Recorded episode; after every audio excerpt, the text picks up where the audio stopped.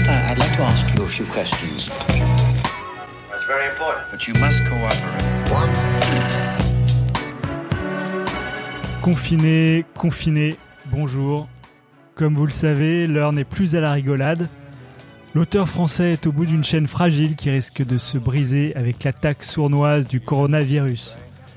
C'est pour cela que j'ai invité Samantha Bailly, prolifique autrice et présidente de la Ligue des auteurs professionnels. Vous savez, cette fédération née de la lettre ouverte de Johann Sfar au gouvernement en 2018 qui agit formidablement pour faire reconnaître le métier d'auteur. J'ai aussi invité Sébastien Cosset, l'un des deux membres du génial duo d'illustrateurs Kerascoët, qui nous raconte sa façon à lui de vivre de son art. Merci beaucoup à l'illustrateur Gérald Gerlet qui a permis à cet entretien d'exister. Merci à toi Gérald si tu nous écoutes. Dans cet épisode, nous osons évoquer la notion du travail artistique et de son temps de production. Nous abordons l'épineux sujet de la commande. Nous décortiquons les droits d'auteur. Nous expliquons les différents organismes impliqués dans la chaîne du livre. Nous essayons d'imaginer l'avenir incertain des artistes du livre évoqués dans le rapport Racine. Et nous résumons comment les auteurs peuvent agir pour se sauver, sans s'enfuir, évidemment.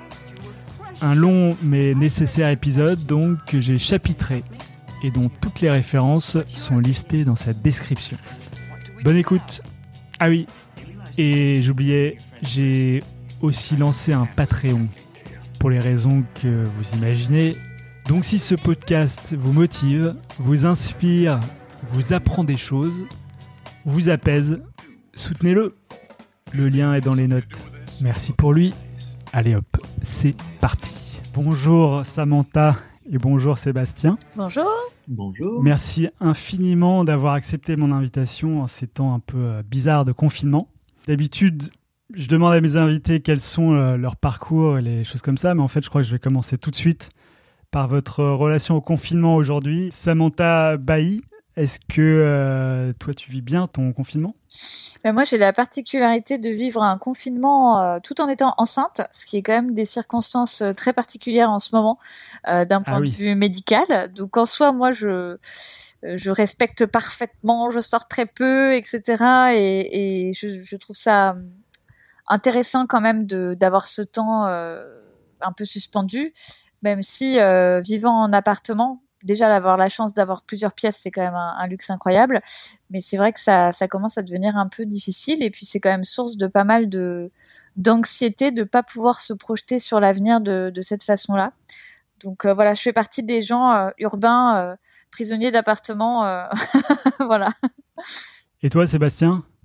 Euh, ben moi, c'est pareil. On est bloqué à Paris. euh, en fait, euh, pour tout dire, on devait déménager. On, on avait notre euh, déménagement qui était d'ailleurs euh, programmé fin mars. Aïe aïe aïe. On, Ah oui. on a acheté une maison à Nantes et on devait déménager. Et donc là, on est bloqué à Paris, en sachant en plus qu'on a une maison qui nous attend. C'est sympa. Euh, ouais, c'est sympa. Double avec peine, euh, quoi. les deux enfants euh, bah, à plein temps, euh, qui sont qui sont gentils comme tout, hein, mais bon, faut les occuper. Donc, on arrive quand même à faire quelques trucs. Euh, on essaye de régler notre euh, notre vie sur les enfants pour qu'ils ils aient des horaires et des, des choses comme ça. Je pense que si on n'avait pas les enfants, on ferait vraiment n'importe quoi. Et, euh, et en même temps, c'est euh, c'est c'est hyper fatigant. Ouais, le truc qu'on partage avec tout le monde, c'est que ben c'est très dur de se projeter, mais en même temps, euh, disons que c'est quelque chose que on, pratique depuis 20 ans, le fait de, de- que ce soit très dur de se projeter, Euh, parce que on, en tant qu'indépendant, euh, on on sait jamais vraiment ce qui va se passer euh, dans la suite, on sait jamais vraiment si les projets euh, vont être euh, faits ou, pas. donc, je pense que par rapport à une autre partie de la, la population, on est quand même un peu entraîné. Déjà, on est entraîné à rester chez nous, à travailler chez nous, à, à se faire nous-mêmes nos horaires, de, se faire nous-mêmes notre euh, travail, euh, ce qu'on a, ce qu'on, peut faire, les projets et tout ça, ça vient de nous. Donc, euh, et puis, on, sait que depuis toujours, le, futur est, incertain. Donc, comme on n'a pas de chômage quand, quand on est auteur, on n'est pas intermittent, donc on n'a pas de moment où on peut s'arrêter pour se dire bon maintenant je vais chercher un projet et je vais avoir un peu de sous et de temps pour pouvoir faire des projets, les penser et tout ça. On est, on est, quand on fait les choses, on est déjà en train de faire également en parallèle euh, le projet d'après qui va arriver pour qu'il n'y ait pas de creux. On, on fait tout ça en même temps, en parallèle, depuis toujours. Donc, on continue à faire des projets. Même pendant le confinement, il y a des gens qui nous appellent pour nous dire donc pour l'instant, toi, ça change pas grand-chose à ton enfin le confinement change pas grand-chose euh, à ce que tu fais normalement. Bah, disons que le fait d'avoir euh, creusé notre euh, sillon depuis 20 ans et avoir développé des contacts et fait des fait des choses, ça, on, en récolte les fruits maintenant. Et toi, Samantha, du coup? C'est assez complexe parce que moi, comme beaucoup d'auteurs et d'autrices, j'ai un livre qui est sorti cinq jours avant le début du confinement donc avant la fermeture des librairies, qui était un des enjeux euh, et pour euh, mon éditeur d'ailleurs et pour nous. Donc euh, c'est des conséquences long terme, c'est-à-dire que vous, enfin, ça faisait deux ans qu'on travaillait sur ce livre. c'est une sortie de livre avorté en fait, hein, parce qu'on sait très bien que ça va être très difficile d'avoir un rebond. Et en plus de ça, c'est des impacts long terme parce que ça veut dire que c'est un livre qui va mal se vendre, donc ça veut dire que c'est des voilà des relevés de droits qui seront mauvais pour euh, dans un an, dans deux ans, alors que notre rémunération est par nature aléatoire et fluctuante et elle est reliée euh, de fait euh, au succès en fait ou non d'un ouvrage. Et puis il y a toutes les annulations de prestations. Pour le coup, moi je suis je suis aussi en littérature jeunesse et c'est vrai qu'on fait beaucoup d'interventions, de conférences, d'ateliers, etc. Et la quantification de la perte de revenus déjà sur les premiers mois, elle est en réalité elle est énorme. Et, euh, et c'est pas que mon cas personnel. On a lancé une étude statistique euh, auprès des adhérents de la Ligue des auteurs professionnels et on constate que la perte de rémunération est facilement de 40 ou 50% euh, déjà sur les premiers mois de, de confinement, que ce soit l'impact sur les ventes, que ce soit des commandes ou des projets qui sont annulés parce que telle ou telle maison d'édition n'a pas de visibilité, que ce soit euh, voilà des interventions euh, reportées ou complètement complètement annulées. Donc c'est c'est extrêmement rude, d'autant plus que je pense que les conséquences on va les mesurer euh, longtemps. Voilà. Ouais, c'est-à-dire que c'est pas fini, quoi. C'est déjà 40-50% en moins maintenant, ça veut dire que ça, ça, va être catastrophique dans un an, quoi. C'est ça, en fait, c'est intéressant parce qu'à la fois, il y a le fait que notre rémunération en droit d'auteur, elle a la particularité d'être liée au succès. C'est-à-dire qu'on n'est jamais payé pour le temps qu'on passe à travailler, on est rémunéré en fonction euh, des chiffres de vente en réalité. Donc ça, c'est quand même un principe de rémunération qui est qui est très particulier euh, dans notre pays. Donc ça veut dire qu'à la moindre fluctuation, au moindre accident économique, on est les, les premiers affectés euh, également. Et en plus de ça, je dirais que la compensation qui a été faite ces dix dernières années pour les auteurs jeunesse et BD particulièrement, ça a été de développer l'événementiel en fait, c'est-à-dire de nous rémunérer pour nos prestations, ce qui est enfin, ce qui est très important. Mais on se rend compte que ça, c'est aussi une forme de béquille sociale et économique mise en place qui, euh, qui ne tient pas non plus dans ce genre de cas de figure puisque tous les événements sont annulés. Je veux faire cet épisode pour parler justement de la condition euh, d'artiste-auteur euh, aujourd'hui en France et tu parlais dans notre pays. Mais est-ce que tu as d'autres pays qui font mieux que la France ou différemment Je pense que tu as étudié la question. est-ce que tu veux dire de manière générale sur la façon dont on est traité ou dans le cas précis de la crise? Bah, déjà dans la façon dont les auteurs euh, sont traités en général, mais avec la crise, j'ai pas l'impression qu'il y a des choses particulières qui soient faites euh, dans le sens des artistes, quoi. Enfin, dis-moi si je me trompe, mais, dans le sens des indépendants, oui. Dans le sens des artistes, je sais pas. C'est ça. Bah déjà, même pour les indépendants en France, c'était assez assez complexe. Hein. On est proche de beaucoup de syndicats d'indépendants, mais oui, de, de alors déjà de manière générale, le le statut euh, des auteurs en France, il a quand même des particularités qui sont intéressantes euh, parce que déjà c'est des particularités qui sont qui sont mises en place euh, depuis 1975. Mais ce qu'on constate, c'est qu'on bénéficie en fait d'un régime social bricolé dont les réformes se sont accumulées au fil des années sans aucune logique. C'est-à-dire que si tu prends le le terme artiste-auteur qui recoupe en fait plein de métiers de la création différents, qu'on soit photographe, qu'on soit dessinateur, qu'on soit mhm. Écrivain, qu'on soit scénariste. En fait, euh, on, est face à une complexité administrative et des contradictions dans les textes de loi qui font qu'on peut pas dire aujourd'hui qu'on a un véritable statut. On a des morceaux en fait de dispositions en contradiction les unes avec les autres. Donc, ce qui crée une atmosphère d'insécurité très élevée. Et euh, à l'étranger, moi j'ai beaucoup étudié euh, tous les modèles anglo-saxons et même les, bah, les modèles européens aussi, mais les modèles anglo-saxons. Ce qui est intéressant, c'est que les traitements sont différents parce qu'il y a une approche beaucoup plus pragmatique de l'individu, c'est-à-dire qu'on considère d'abord euh, l'individu comme un travailleur. Et ensuite il y a des droits d'exploitation sur ses œuvres, mais notamment au Canada ou aux États-Unis euh, dans les secteurs de l'audiovisuel, euh, soit indépendant ou soit salarié, on est vraiment reconnu en tant que tel. Et ensuite il y a des adaptations on va dire, mais il y a des vrais droits sociaux. Donc c'est quand même paradoxal de se dire qu'aux États-Unis, qui est quand même un pays beaucoup plus libéral en principe, en idéologie, les droits sociaux, par exemple, euh, des scénaristes soient meilleurs que les nôtres. Mais c'est pourtant une réalité. Et, euh, et aussi un rapport très décomplexé à l'argent. Euh, et, à l'art de manière générale, qui fait qu'on assume d'être dans des industries culturelles et que du coup, il n'y a pas vraiment de tabou à négocier, à parler d'argent, à s'équiper. Dans le cadre de la crise, ce qui y a d'intéressant en France, enfin d'intéressant et de dramatique, c'est que finalement, euh, on est traité comme d'habitude quand il y a des dispositifs transversaux. Comme notre statut est bricolé, on n'a pas accès aux dispositifs auxquels ont accès tous les travailleurs. Et quand il s'agit de nous mettre en place, du coup, en catastrophe, des aides spécifiques, on raisonne par les circuits de diffusion. C'est-à-dire, on se dit, bon, alors on va donner une enveloppe au, euh, au, secteur du livre, on va donner une enveloppe au secteur du cinéma, bon voilà. Donc, il y a plein de petites ouais. enveloppes de budget. Et après, ça se resserre. Et donc, nous, on militait pour qu'il y ait un plan en faveur des artistes auteurs, c'est-à-dire des individus et pas en faveur de l'industrie. Et, euh, et, en Allemagne, ils ont fait un autre système, c'est qu'ils ont indemnisé de manière automatique entre 2500 et 5000 euros euh, mensuels les indépendants dans lesquels en fait sont intégrés les artistes. Donc euh, les artistes ont reçu automatiquement leur indemnité en quelques jours sur leur compte en banque. Quoi. Par rapport au mythe, euh, comme quoi les, les, aux États-Unis c'est moins bien. En fait, moi j'ai entendu toute pendant presque toute ma carrière que on avait vraiment beaucoup de chance en, France d'avoir les droits d'auteur, qu'il fallait défendre ce système de droits d'auteur, euh, que euh, les royalties et que tout ce truc euh, aux États-Unis c'était vraiment le diable et que c'était vraiment pas bien. Et il se trouve que nous, ben, de manière pratique, on a été abordé par une agent américaine à New York qui euh, qui nous a proposé de démarcher pour nous pour faire de l'édition là-bas, de l'édition jeunesse. Euh, on y a été en se disant ah, on ne sait pas. Euh, on y a été un peu en reculons, à reculons au début parce que vraiment on avait entendu des vertes et des pas mûres. Euh, bon bah ça fait cinq ans maintenant qu'on bosse avec elle, on n'a jamais gagné autant de sous que grâce à elle.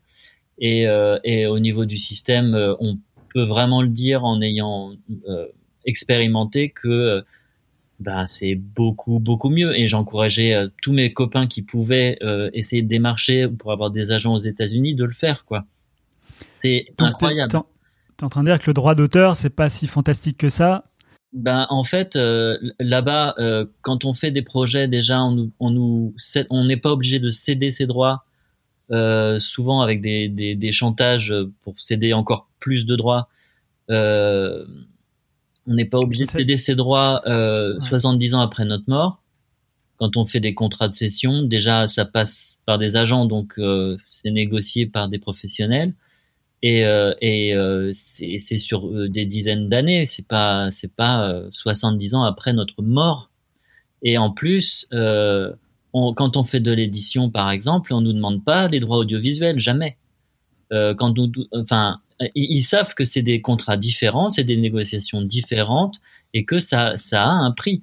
En France, en fait, on, on te demande de céder tes droits, c'est-à-dire de les donner gratuitement, contre le fait que eux exploitent ces droits et, et tu en récoltes une, une partie infime, quoi. En Quand gros. tu dis céder gratuitement, je, moi je pensais qu'il y avait quand même une, un contrat de cession, ça, ça englobait une somme d'argent pour laquelle tu cédais tes droits. Non, en fait, euh, on est payé avec notre propre argent. on rembourse. Tu as tout à fait raison. Alors euh, explique-nous. Eh ben, euh, le, le, droit d'auteur euh, tel que tel qu'il est en France, il n'y a pas d'investissement de la part de l'éditeur pour payer les droits ou nous, ou nous payer notre travail. Ils prennent nos droits et ensuite ils nous, ils, ils nous dédommagent euh, suivant le, on a un pourcentage, on a un pourcentage de droits qui est souvent assez ridicule. Euh, encore plus euh, pour la jeunesse, ce qui est complètement inexplicable, comme si c'était pas le même travail, comme si c'était pas aussi des livres, comme quoi c'est très compliqué à, à, vendre. Enfin, il y a toujours un bon speech derrière pour dire que c'est très très compliqué. Euh, nous, on a fait que de l'édition jeunesse aux États-Unis. On a touché des droits dont on pouvait même pas imaginer. Déjà, quand on fait des choses aux États-Unis, on est payé pour faire le livre. En France, on n'est pas payé pour faire le livre. En France, c'est-à-dire que le temps de travail aux États-Unis est payé. Ouais. Enfin, pas le temps, mais la, la valeur de l'exclusivité de la session quelque part. Voilà. C'est. C'est et, puis euh, bon, il y a plein de choses qui sont reconnues. Enfin, il faudrait qu'on qu'on soit. Enfin, c'est un truc tout spécifique par rapport à ça, mais en gros, l'idée c'est que en, France, on est payé, on est payé avec notre propre argent parce qu'on est moteur, on donne le livre, on est propriétaire de ses droits vu qu'on est à la création, c'est nous qui faisons tout le livre, euh, du début à la fin. Parfois même, on, on fait les scans nous-mêmes. Parfois même, euh, on fait la traduction. Parfois même, on fait le graphisme. Enfin, il y a un travail qui est demandé en, de plus en plus énorme de la part des auteurs. L'éditeur prend tout ça, il a les droits, il peut exploiter les droits jusqu'à donc vitam aeternam, hein, enfin en tout cas de l'auteur et, et, de sa descendance. Et eux, leur façon de nous payer, c'est de nous reverser une partie de ce qu'ils ont généré comme bénéfice. D'accord, ils investissent rien en fait, c'est ça que tu veux dire. Bah, ils le seul investisseur, c'est l'auteur. Très peu, quoi. Et mmh. euh, surtout, ils ne nous payent pas. On rembourse des avances de droit. En fait, la valoir, le principe de la valoir, c'est une avance sur droit. C'est-à-dire que c'est pas euh, une rémunération du temps de travail ou c'est pas une rémunération qui est garantie, c'est que si on, elle n'a pas d'existence juridique. Hein, il faut savoir que la valeur n'a aucune existence juridique. C'est une pratique qui est rentrée dans, dans les mœurs parce qu'on se dit bien bon, il y a un moment, si on demande à quelqu'un de bosser pendant six mois, faut bien lui donner un petit quelque chose. Ou alors si j'achète entre guillemets ces droits à l'étranger, ça a une valeur. Il faut bien que je donne de l'argent en échange. Mais cette valeur, cet avaloir, il est amortissable. C'est-à-dire qu'en effet, ça résonne comme si euh, l'auteur lui-même, euh, comme disait exactement Sébastien, finançait euh, son propre travail. C'est-à-dire que c'est comme si l'éditeur lui faisait une sorte de prêt à, lui-même. Et du coup, ça signifie que l'éditeur ne paye jamais ni le travail, ni l'exclusivité des droits, ni quoi que ce soit, puisqu'il part du principe qu'il ne doit pas avoir de perte. Ce qui est complètement fou. Parce que si vous pardon, ce qui est complètement fou, parce que si on prend n'importe quelle entreprise, vous savez que vous avez des frais fixes. Vous savez que si à un moment donné vous avez un salarié, vous n'allez pas demander à votre salarié euh, de, de, de, vous n'allez pas lui fournir une avance que vous lui, euh, enfin, qu'il doit rembourser en fonction de, de, de sa performance au travail. Il va quand même avoir une rémunération fixe. Donc en fait, tout le système en France euh, s'est bâti autour de cette idée que le travail créatif n'avait aucune valeur, mais que les, la propriété que les auteurs cèdent n'en a aucune non plus, et que c'est un privilège d'être publié, et qu'en ce sens, quelque part, euh, euh, le, le, le fait de voir son livre exister est déjà une rémunération symbolique en soi.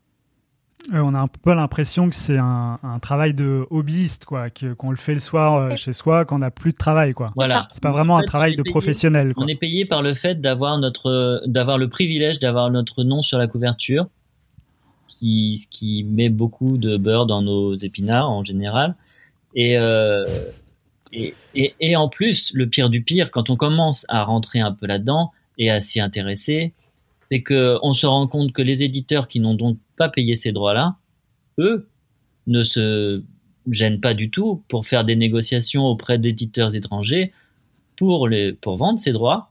Non seulement vendre des droits, mais aussi vendre euh, les dossiers techniques, les fichiers techniques. Euh, par exemple, euh, quand ils ont parfois ils n'ont même pas fait eux-mêmes les scans, mais quand ils vont revendre quand ils vont revendre ces scans à des éditeurs étrangers, l'auteur ne n'en verra jamais la couleur. C'est pour ça que moi, quand je quand je travaille avec des éditeurs, je leur qui me demandent de faire mes scans, je leur dis OK, mais dans ce cas-là, moi, soit vous faites vous-même les scans, soit euh, je veux avoir une partie de de ce que génère la revente de ces fichiers-là à l'étranger, à des éditeurs étrangers. en général, ça y a pas, ça fait pas un pli. Au bout de deux secondes, ils me disent ah non mais c'est bon, on va on va faire les scans nous-mêmes. Mais oui. Voilà. C'est Eh ben, très rapide en fait. Suffit juste de demander ça. Et euh, j'ai, on- enfin, il y a des fois où on peut pas trop faire autrement parce que on travaille avec les États-Unis. Donc, euh, ben nous on fait les scans et on fournit les scans, mais dans ce cas-là, ils nous ils nous ils nous, ils nous payent quoi. C'est Ouais. quand même assez le, le minimum. Euh, voilà, ce, ce, ce, ce genre de, de, de, de pratique-là, c'est-à-dire que euh, nous, on cède des droits qui ensuite sont revendus et on en touche vraiment presque, presque rien de ces droits qui sont revendus. Et quand ils négocient des droits auprès d'éditeurs étrangers, c'est pas 70 ans après la mort, hein. c'est euh, ils leur cèdent pendant euh, 5, 5 ans, 10 ans. ouais. Voilà. Ah, ça, ça devient légal du coup. Si c'est pas 70 ans après la mort, ça peut être euh, euh, sur une durée limitée, quoi. C'est ça ou... Oui. En fait, euh, ce qu'il y a de très intéressant, c'est que alors le copyright a été énormément diabolisé versus le droit d'auteur à la française. En fait, ce qu'il faut comprendre, c'est que le droit d'auteur dit à la française, euh, en soi, en principe, il est protecteur puisque de facto, il donne euh, le titre de propriété au créateur de l'œuvre. Le problème du droit d'auteur à la française, c'est qu'il y a une confusion entre le droit des auteurs et le droit des ayants droit, donc de ceux qui vont euh, en acheter la propriété. C'est-à-dire qu'il n'y a aucun verrou.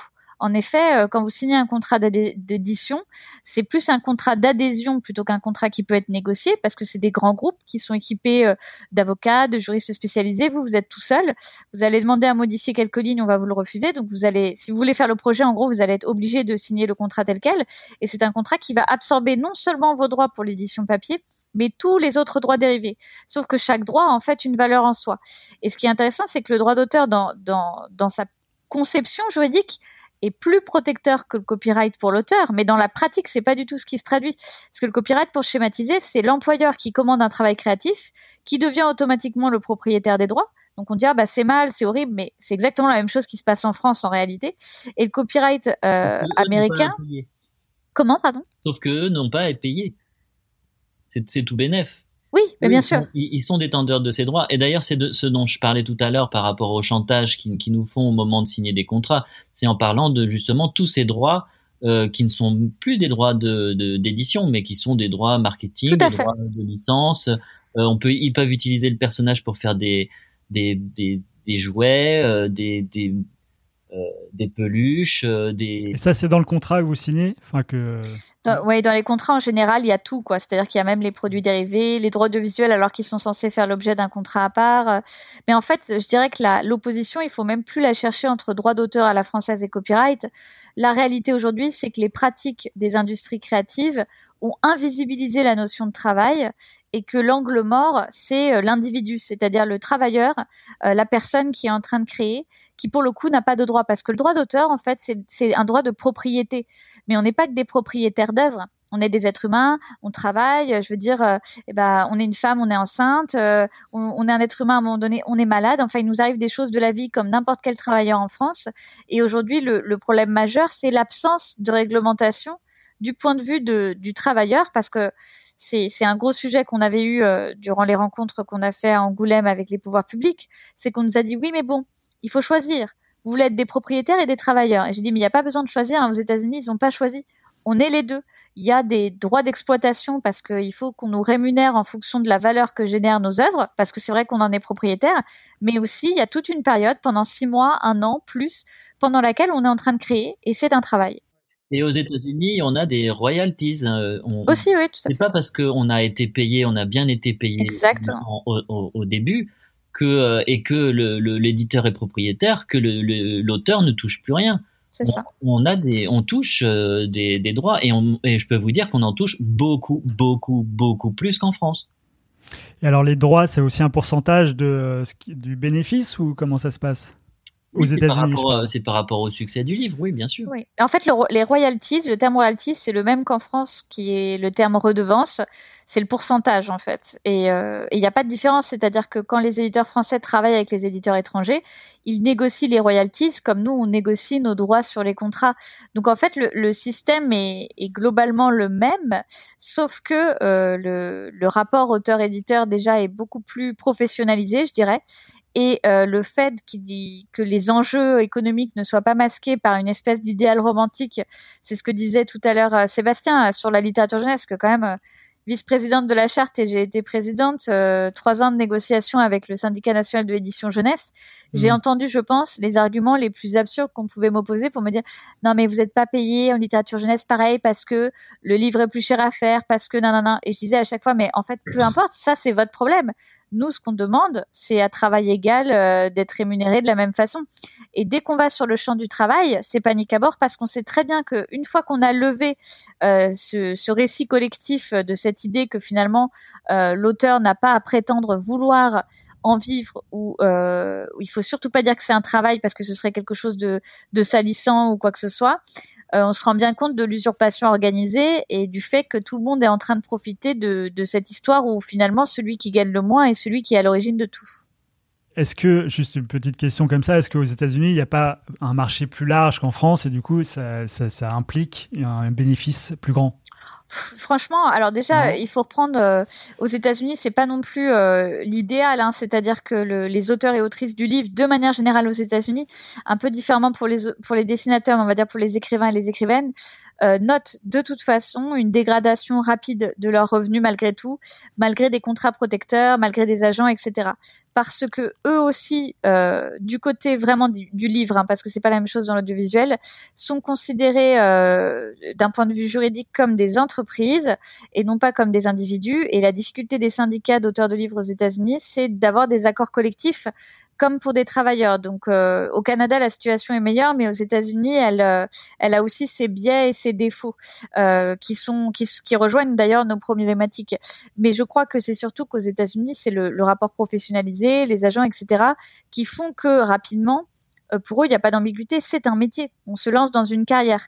Et eux, ce qu'ils constatent, c'est que faute d'encadrement légaux plus stricts, euh, ce travail et, cette profession est en train justement de, de se dégrader comme la nôtre se dégrade aussi.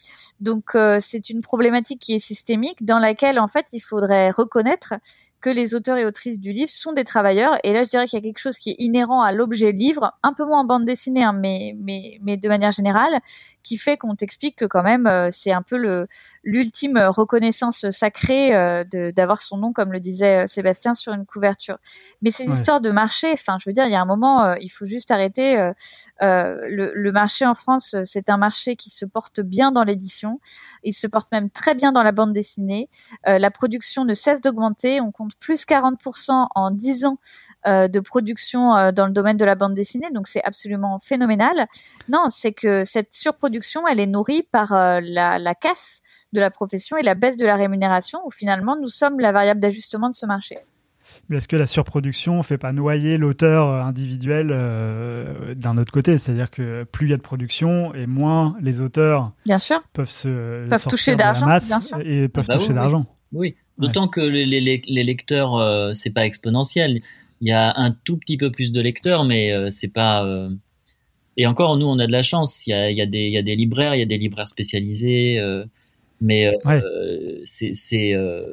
Donc, tu es d'accord pour dire que la bande dessinée se porte mieux que le livre jeunesse, comme disait Samantha? Ah, Pas forcément que le livre jeunesse, mais je, par exemple, par rapport à la littérature générale, la bande dessinée d'un point de vue économique se porte mieux. Mais ça, c'est les chiffres de cette année euh, euh, qui ont été dévoilés à Angoulême. Hein. C'est-à-dire qu'il y a une, euh, une, forte vitalité économique sur le secteur de la bande dessinée. N'oublions pas que c'est l'année de la bande dessinée cette année. Bah, la bande décimée, j'ai l'impression, comme je lis sur la plupart des. Ah, tu dis, c'est ce que tu disais, décimée. Ouais, non, enfin non, non, c'est, oui, ça, après ça a été un, un, jeu de mots là-dessus, mais moi, pour revenir sur le fait qu'il y, a, y a un gros marché aux États-Unis et tout ça, euh, ce qui m'a ce qui m'a beaucoup étonné en, en, commençant à justement me rendre compte de, des différences et aussi des, des, choses qui se rapprochent entre entre l'édition aux États-Unis et, et, en France, c'est que bon déjà moi j'ai pas de rapport euh, direct avec euh, l'éditeur en ce qui concerne tout ce qui est problème d'argent, c'est que ça passe de toute façon quoi qu'il arrive par un agent. Parce que euh, en fait aux États-Unis on peut pas faire de livre si on n'a pas d'agent. Les, les, éditeurs ne, ne, reçoivent pas des auteurs comme ça. Ou alors euh, il faudrait qu'ils soient euh, enfin c'est des gens qui ont qui ont fait toute leur carrière et tout ça. Mais euh, ils reçoivent pas des, des, des contrats de, de gens qui, qui viennent de nulle part. Il faut que ça passe. il y a ce côté professionnel justement qui passe par des agents et qui fait que euh, ben on n'a pas besoin de, de, de scraper le chignon sur sur des des négociations de contrat où en général on n'y connaît euh, on n'y connaît pas grand chose. Mais moi ce qui m'a étonné c'était que de voir que les tirages au départ sont vraiment pas si beaucoup plus énormes aux États-Unis qu'en France. Hein. Alors déjà ils ne fonctionnent pas du tout pareil, c'est-à-dire qu'aux États-Unis on fait on, fait un livre quand on fait un livre aux États-Unis euh, il ne sort pas tout de suite, il sort au bout d'un an. L'éditeur va vendre le, il va prévendre le livre, il va travailler le, le, livre vraiment en amont. Il va trouver aussi euh, des éditeurs étrangers. Il va trouver euh, des, des, je, je pense qu'ils doivent aussi travailler avec euh, des, réseaux de bibliothèques, des réseaux d'écoles, des réseaux d'universités. tout ça rentre en compte. Et, en fait, quand le livre sort, ils en vendent beaucoup dès le début, en fait. Euh, et, souvent avec des, euh, impressions qui sont mutualisées avec d'autres éditeurs, parce que comme ils ont vendu les droits à, à d'autres éditeurs en amont, ils peuvent faire des économies d'échelle, je pense, sur les, sur les impressions. Hmm. Euh, en France, on fait exactement le contraire. En fait, euh, le bouquin, à peine il est terminé, ils nous mettent le feu, enfin, c'est-à-dire que nous, on n'a même pas eu le temps de finir de laisser sécher la couverture ou, enfin, pour ceux qui font la couverture en dernier, mais nous, c'est pas notre cas, mais euh, ou, ou, les, ou les dernières les dernières pages, euh, c'est comme s'ils avaient soudain le, le, le, feu aux fesses. C'est la, la, catastrophe. Il faut il faut sortir le truc tout de suite. Euh, dans les deux trois mois, le, livre est sorti et, euh, c'est un peu comme s'ils mettaient une ligne à l'eau, quoi et, euh, ils attendent que les gens mordent quoi. Donc euh, je ne sais pas comment ils font pour euh, pour vraiment vendre euh, leur truc. Il y a des fois ça mord et ça part et ça devient un succès. Mais disons qu'on a l'impression que les éditeurs sont complètement dépourvus par rapport à ce succès. C'est-à-dire que ils ne savent pas ce pourquoi il y a un succès, ce qui a fait que c'est un succès. voilà. Après, une fois que c'est un succès, ils savent très bien l'exploiter ils savent très bien faire, enfin certains éditeurs savent très bien faire pour euh, pour rentabiliser. Euh, mais euh, par exemple, ben, les éditeurs étrangers, ça vient au fur et à mesure. Euh, nous, on a des livres qui euh, qui existent depuis dix ans et qui continuent encore à avoir de temps en temps des éditeurs qui étrangers qui manifestent un intérêt pour tel titre ou telle telle chose. Mais ça vient après coup, quoi. Mais alors, tu parlais d'agent tout à l'heure et j'ai euh, justement vu une vidéo de Samantha sur le fait de, pourquoi avoir un agent. Mhm. Et je crois que euh, vous deux, vous avez des agents. Samantha, un agent littéraire et euh, Sébastien, un agent d'illustrateur. Et je crois que le, la notion d'agent est beaucoup plus courante chez les illustrateurs que chez les auteurs. Pas forcément, tu sais. honnêtement, comme, comme l'a dit Sébastien, je pense qu'il y a eu une vague quand même côté illustration, c'est vrai de, de lien avec l'étranger euh, à ce niveau-là. Mais euh, je te dirais que dans l'édition française, de manière globale, dans le livre, hein, parce qu'après tu as des illustrateurs multimétiers qui font aussi de la publicité, qui du coup ont un agent pour ce qu'ils ont fait en publicité. Enfin bon, il y a, y a, ça. Mmh. Mais vraiment pile dans le secteur du livre, si on est vraiment euh, confiné à ce secteur, euh, j'ai découvert que ma fiche Wikipédia avait été mise à jour par je ne sais qui qui mettait à contre-courant de l'édition française, Samantha Bailly défend la profession d'agent littéraire, comme si c'était un truc de dingue, quoi. Et, euh, et ça me fait rire, parce que quand j'ai fait une tribune dans l'actualité il y a peut-être cinq ans pour dire pourquoi j'avais pris un agent, ça avait été un tollé, etc. Et il faut se dire qu'il y a ah encore, ah oui, oui, il y a encore quelques années, sur le site du syndicat national de l'édition, était indiqué noir sur blanc que les agents littéraires n'étaient pas des intermédiaires souhaités par la profession, ce qui est absolument illégal du point de vue de la haute autorité de la concurrence de mettre un truc pareil parce que je veux dire euh, le pire c'est que mafia, tout ça. Mais non, mais le pire, c'est que un agent, c'est l'auteur qui le paye de sa poche. C'est un service qui décide de se rendre contre un pourcentage qu'il va donner en effet à un agent pour mieux protéger ses intérêts. Mais c'est même pas l'éditeur qui paye quoi que ce soit. L'éditeur, c'est juste qu'en effet, il va rentrer dans une négociation avec un professionnel ayant un certain nombre de clés d'outils euh, pour euh, mieux négocier les droits et, du coup voilà. Oui, et un service juridique parce que c'est comme si on demandait à l'éditeur de ne pas avoir de service juridique. Hein. Exactement, c'est l'équivalent. C'est un peu comme si c'était euh, le, le, le, juriste ou voilà. Mais il y a au-delà, il y a le juridique qui est très important et puis il y a le, le sens de la de la négociation en tant que telle. C'est-à-dire qu'il faut avoir une connaissance fine du marché, des différents acteurs. Euh, voilà, c'est aussi trouver, euh, faire correspondre des projets, faire correspondre des personnalités entre elles. Après, euh, les agents littéraires, c'est une profession qui se dynamise dans l'édition depuis quelques années, où on voit aussi des abus apparaître avec des pourcentages euh, hyper élevés qui sont demandés à des auteurs, parce que comme c'est une profession qui n'est pas non plus reconnue, alors que les agents de manière générale au niveau de l'Union européenne, on a par exemple un pourcentage qui est plafonné à 10% maximum, etc. Euh, ah dans, ouais, c'est d'un point de vue légal, c'est assez encadré du point de vue européen. Et en France, euh, les agents littéraires sont un peu dans une zone d'entre-deux où il y a des agents qui sont géniaux, qui sont très sérieux, qui sont professionnels installés depuis longtemps, et tout un effet d'aubaine qui arrive de nouveaux agents qui proposent des mandats où on se dit bah super euh, si je veux me faire protéger par un juriste qui lui-même me propose un mandat euh, qui est scandaleux ça commence bien quoi donc je dirais qu'il faut que les auteurs et autrices comprennent que l'agent n'est pas non plus la solution miracle. C'est une vraie bonne solution pour s'équiper, mais euh, la vérité, c'est qu'on est les seuls garants de nos propres intérêts et qu'il faut être très très vigilant. C'est pas une solution miracle parce qu'il y a ce problème de non-encadrement du coup. Exactement. Et puis après parce que on sait que euh, les, les, les, auteurs et autrices, moi j'ai eu la chance euh, d'être euh, acceptée dans une agence, enfin et d'être démarchée par une agence littéraire internationale française mais je veux dire, je, je, je, sais très bien, par exemple, qu'actuellement, euh, vu le contexte de crise, euh, on n'est que quelques rares Français à être représentés dans cette agence, et que euh, voilà, que, que plein de jeunes qui démarrent, qui en auraient sûrement le plus besoin, ne vont pas forcément être ceux qui vont trouver facilement un agent. Donc, je dirais que c'est une solution parmi d'autres solutions, mais qui permet quand même de professionnaliser les choses et de rentrer dans un autre rapport. Et à mon sens, l'enjeu, il se place euh, au-delà de tout ça.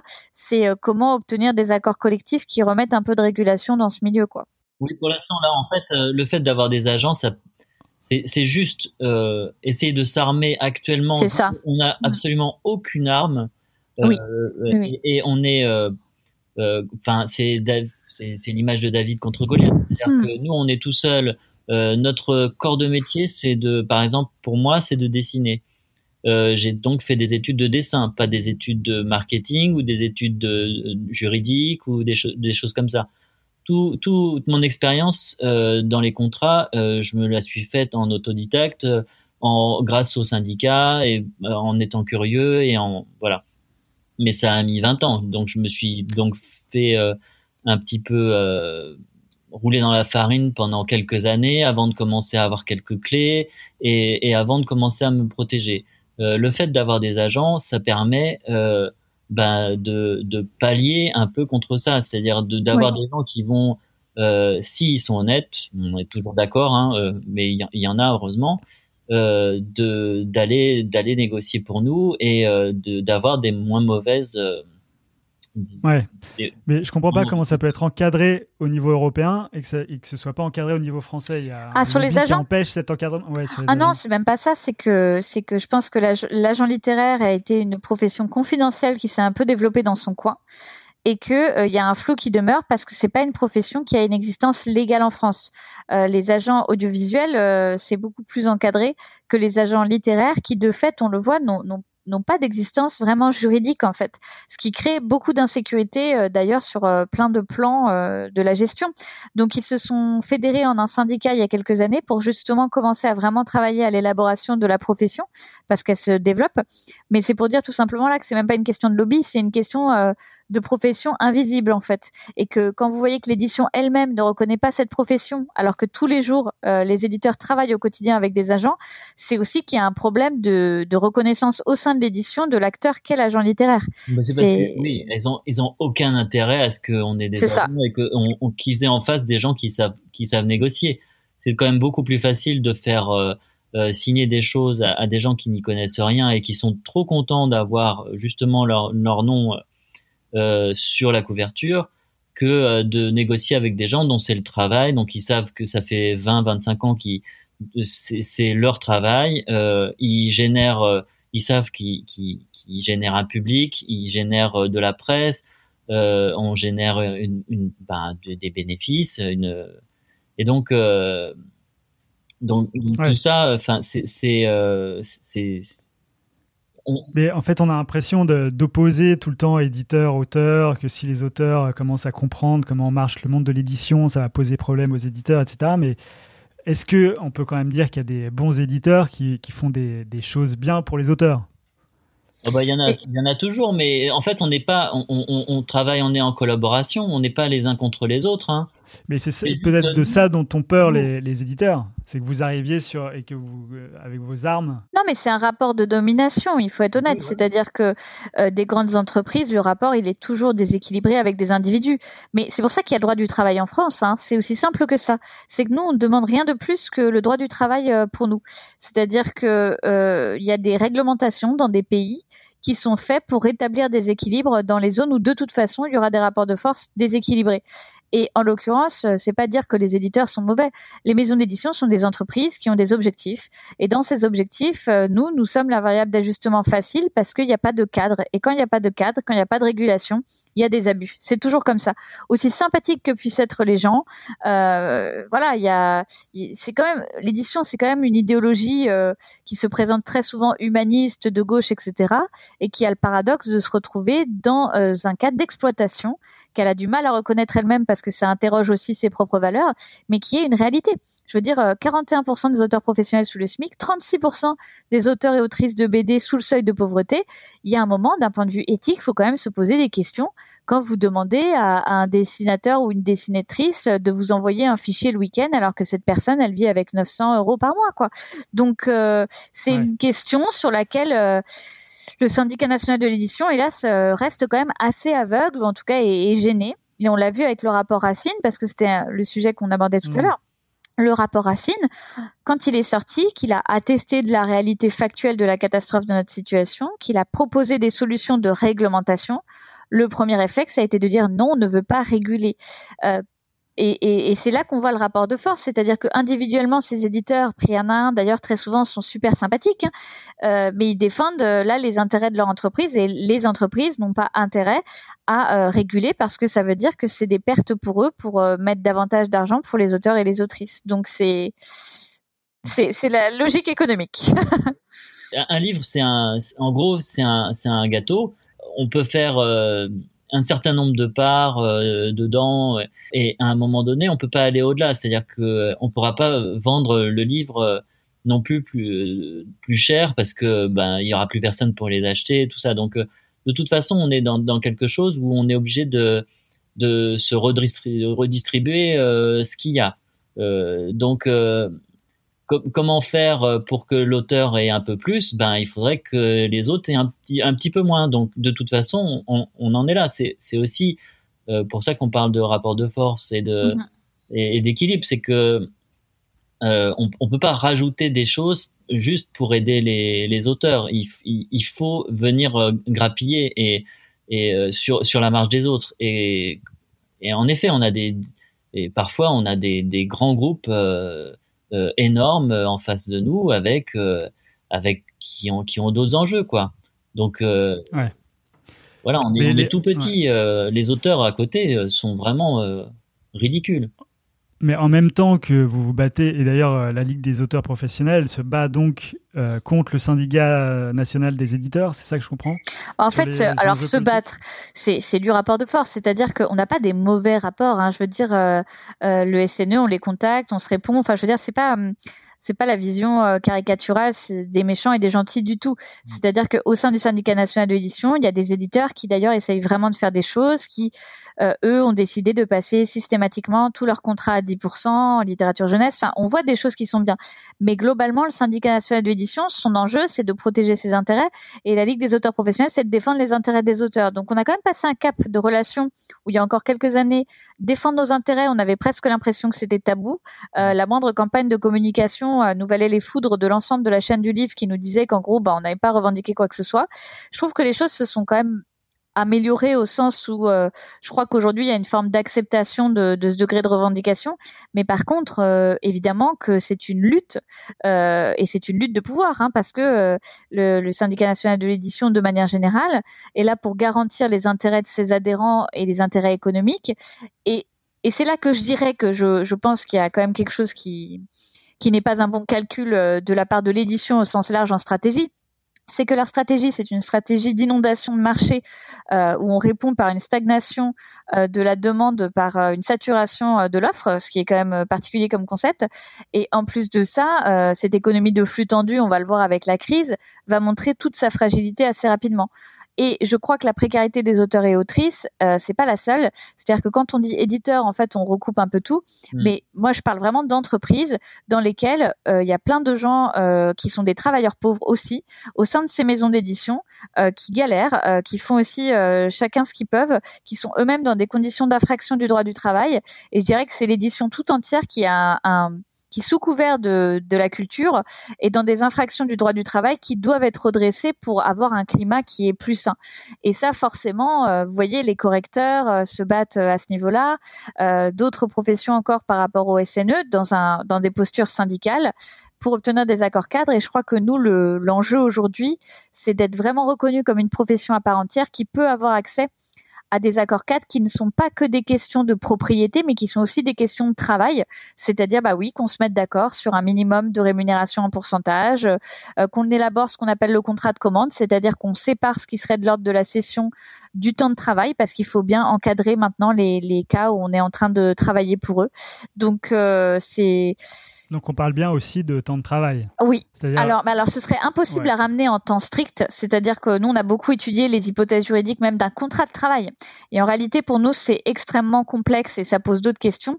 C'est pour ça que le contrat de commande qui existe déjà pour d'autres métiers de la création s'y prête très bien parce qu'on parle de prestation en fait, ce qui est un travail en tant que tel, mais on n'est pas sur du taux horaire, on est sur euh, finalement une base euh, de, de, calcul de ce que ça va représenter à peu près pour nous en, en masse de, de en volume de, de travail créatif quoi.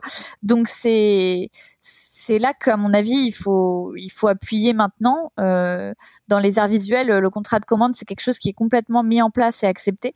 Par contre eux euh, galèrent à avoir des royalties euh, justement des, des redevances et, des droits sur les exploitations. Donc nous ce qu'on dit c'est que on n'a pas à choisir l'un ou l'autre. Ce qu'on veut c'est être rémunéré euh, correctement et raisonnablement pour les deux ce qui demande de revoir un compte d'exploitation. Mais je veux dire, il y a 20 ans, en bande dessinée, vous, prenez Tom Tom et Nana Bernadette euh, chez Bayard, euh, elle était euh, rémunérée salariée et en plus elle avait des redevances et c'était un truc normal. Hein. Donc en fait, il faut faut juste revenir au béaba du, du droit du travail. Hein. Mais toi dont j'ai vu les vidéos, etc., je sais bien que le salariat, c'est pas une solution. Non, mais non, enfin, ça pourrait l'être dans des cas particuliers comme dans la presse, etc. Euh, et le salariat auteur, il existe. Moi, j'ai été salarié dans le jeu vidéo euh, où je faisais du travail de création. Je veux dire, dans les grandes entreprises, euh, être salarié pour écrire des bibles de jeux vidéo ou des scénarios, euh, ça existe. Euh, par contre, je pense que par rapport à nos pratiques, moi, je vois bien que je suis multimétier et que du coup de fait je suis indépendante en fait, mais que euh, cette indépendance elle est factice parce que je peux pas vraiment dire que je suis indépendante quand on m'oblige à céder mes droits pour 70 ans après ma mort. Je suis pas sur un contrat de prestation où on me paye et je garde mes droits. Je suis en plus sur un contrat où on me prend tout et on me paye pas. Euh, donc il y a quand même un petit souci quoi. Donc je, je dirais que le contrat de commande c'est ce qui nous paraît être la solution la plus simple, c'est-à-dire tout simplement séparer ce qui est de l'ordre de la propriété et de l'ordre de l'acte de création et rémunérer les deux, c'est-à-dire on rémunère en proportion des ventes, mais on rémunère aussi pour euh, l'acte créatif qui, qui en plus passé un certain stade de sa carrière est demandé. Parce que on, continue de raisonner comme si euh, euh, le monde de l'édition c'était uniquement un auteur qui venait avec un projet ou un manuscrit. Mais c'est pas comme ça que ça se passe dans les dans la réalité.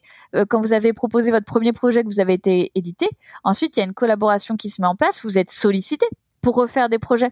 Donc vous êtes dans, une posture où on vient aussi vous chercher et où il y a une demande envers vous en réalité. Hmm. De la commande du coup. et Oui. du temps de travail. Pas Sachant que la, la commande, c'est pas un mot euh, dégradant. Hein. euh, Ça, c'est la grande peur. La commande, ah, euh, ah, mon Dieu, Ouais, ma liberté. la- ouais, ouais, mais c'est- non, mais t'as raison de le souligner parce que en France, c'est un peu comme ça, quoi. Oui, oui, on se rend compte. Mais alors moi, j'ai envie de dire, mais déjà, euh, il suffit de prendre l'histoire du mécénat euh, des domaines de l'art pour se rendre compte que la commande artistique n'a jamais eu aucun rapport avec la qualité de l'œuvre qui était fournie. Hein. Euh, et, et de manière plus générale, c'est simplement qu'on admet qu'on est dans un cadre du- d'une relation euh, de travail dans laquelle il faut être lucide. Euh, Il y a notre liberté créative, mais il y a aussi des contraintes. Et ces contraintes, on les vit au quotidien. Je veux dire, quand votre éditeur il repasse derrière et qui vous demande de modifier telle ou telle chose, euh, on est bien dans une relation de travail où on essaye d'aboutir à deux au projet le plus abouti possible. Par rapport à ce côté commande, bon déjà, en effet, ça a jamais été un, gros mot. Quand on a quand on a du talent et quand on a des idées, euh, on peut les mettre euh, à profit euh, de n'importe quoi. Il- le l'art, c'est pas forcément ce qui vient que de soi-même, son son caca. c'est moi qui l'ai fait. Ils sont meilleurs parce que c'est le mien. Après, ça peut prendre tellement de formes en fait. Il y a Exactement. parfois, il y a juste des éditeurs qui, qui vous appellent en disant est-ce que vous avez des projets? Moi, j'ai envie de travailler avec vous. Exactement. Euh, c'est pas Mm. forcément euh, pour travailler sur tel ou tel sujet. C'est juste, euh, ben voilà, moi j'aime ce que vous faites. euh, ça me ferait plaisir de, de faire quelque chose avec vous. On peut quand même se dire que c'est comme une sorte de commande ou, ou Oui. euh, comme un espèce de rendez-vous euh, galant. Euh, euh, le côté Surtout, euh, surtout. le côté travail, travailleur, euh, quand on parle des, des, des traducteurs, il y a aussi les, les coloristes, euh, il y a, Oui. il y a, il y a plein de, il y a, il y a, il y a plein de gens qui travaillent euh, et qui sont aussi des créatifs et euh, qui travaillent euh, à, la création de, livres et qui ne sont pas du tout considérés, vraiment pas du tout, et qui, pareil, ont des statuts complètement, complètement merdiques. Et, par rapport à ce que vous disiez sur la création et l'exploitation, nous, ça fait des années et des années qu'on a euh, des agents en tant qu'illustrateurs pour la, la publicité C'est ça. Mm. euh, et pour le et pour la communication. Euh, quand on travaille avec des grosses agences ou avec des clients directs, on est toujours rémunéré sur deux deux choses. Et sur la négociation, c'est toujours il y a deux parties du, du contrat. Il y a la partie on est payé pour la création et ensuite il y a la deuxième partie qui est pour l'exploitation et on sera pas payé pareil si c'est une exploitation euh, sur une page web euh, un peu obscure ou alors si c'est des 4 par 3 dans le métro, euh, si ça va être vu à la télévision des millions de fois, on sera pas payé pareil. Alors que la création, on sera payé pareil. Le le- Hmm. l'acte de, de créer, c'est pour tel tel dessin, tel format, telle chose à, à, à faire.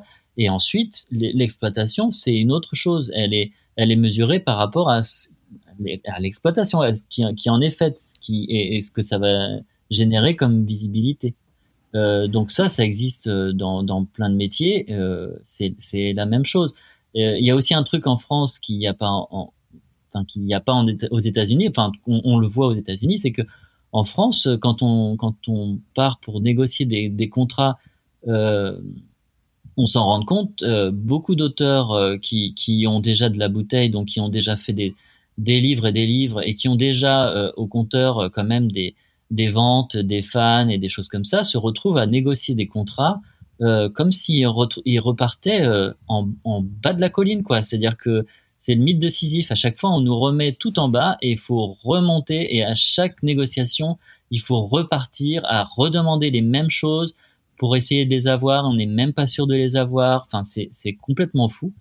Euh, nous, ce qu'on s'est rendu compte, ce, ce- dont on s'est rendu compte, c'est qu'aux États-Unis, euh, quand on a, quand on était euh, un petit peu rentré dans dans le cercle de, de gens un peu euh, bankable, je mets ça vraiment entre guillemets, et que on a eu un succès euh, et que on a eu quelques prix parce que là-bas les prix ont, ont de l'importance, et ben ils nous font pas redescendre tout en bas. C'est-à-dire que quand ils nous proposent des contrats, ils nous proposent des contrats au moins à la hauteur de ce qu'on a eu avant, si ce n'est mieux, voire beaucoup mieux. Parce que euh, ben une personne, euh, pour faire la, la, la la- l'analogie avec des, acteurs, par exemple, une personne qui a eu un Oscar, euh, ben, est pas payée pareil qu'une personne qui n'a pas eu d'Oscar en fait aux États-Unis. C'est comme des grilles tarifaires, quoi. Et ben en France, on peut avoir eu des prix ou des choses comme ça et que ça fasse absolument absolument rien. C'est-à-dire que ça ne ça n'a pas d'impact sur ce qu'on va ce qu'on va ce qu'on va toucher quoi.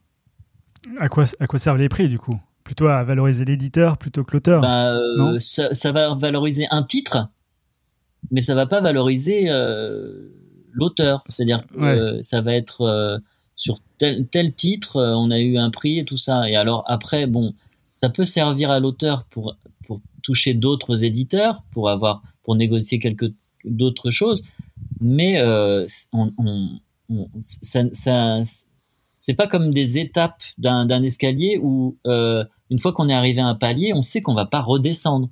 en France, on, est toujours sur la corde raide. On sait qu'on peut complètement redescendre. Tel que je l'ai vu moi aux États-Unis, euh, quand on est sur un palier, s'ils veulent travailler avec nous, l'agent ils nous disent euh, ah bah non, on redescend pas ou alors c'est que vous voulez pas travailler avec nous. En fait, j'ai l'impression qu'il faut changer beaucoup de choses, que euh, l'agent doit être intégré à la chaîne de commande justement, que l'éditeur doit accepter le fait que le temps de travail soit intégré à la commande. Puis en lisant le rapport Racine, j'ai l'impression que ça va très loin dans l'échelle euh, politique, quoi. Tout à fait. Ouais, le ministère de la Culture fonctionne essentiellement avec des industries plutôt qu'avec euh, des auteurs, oui. c'est-à-dire le CNC, le CNL, le CNM, CNAP, les choses comme ça ça demande énormément de changements à venir, non?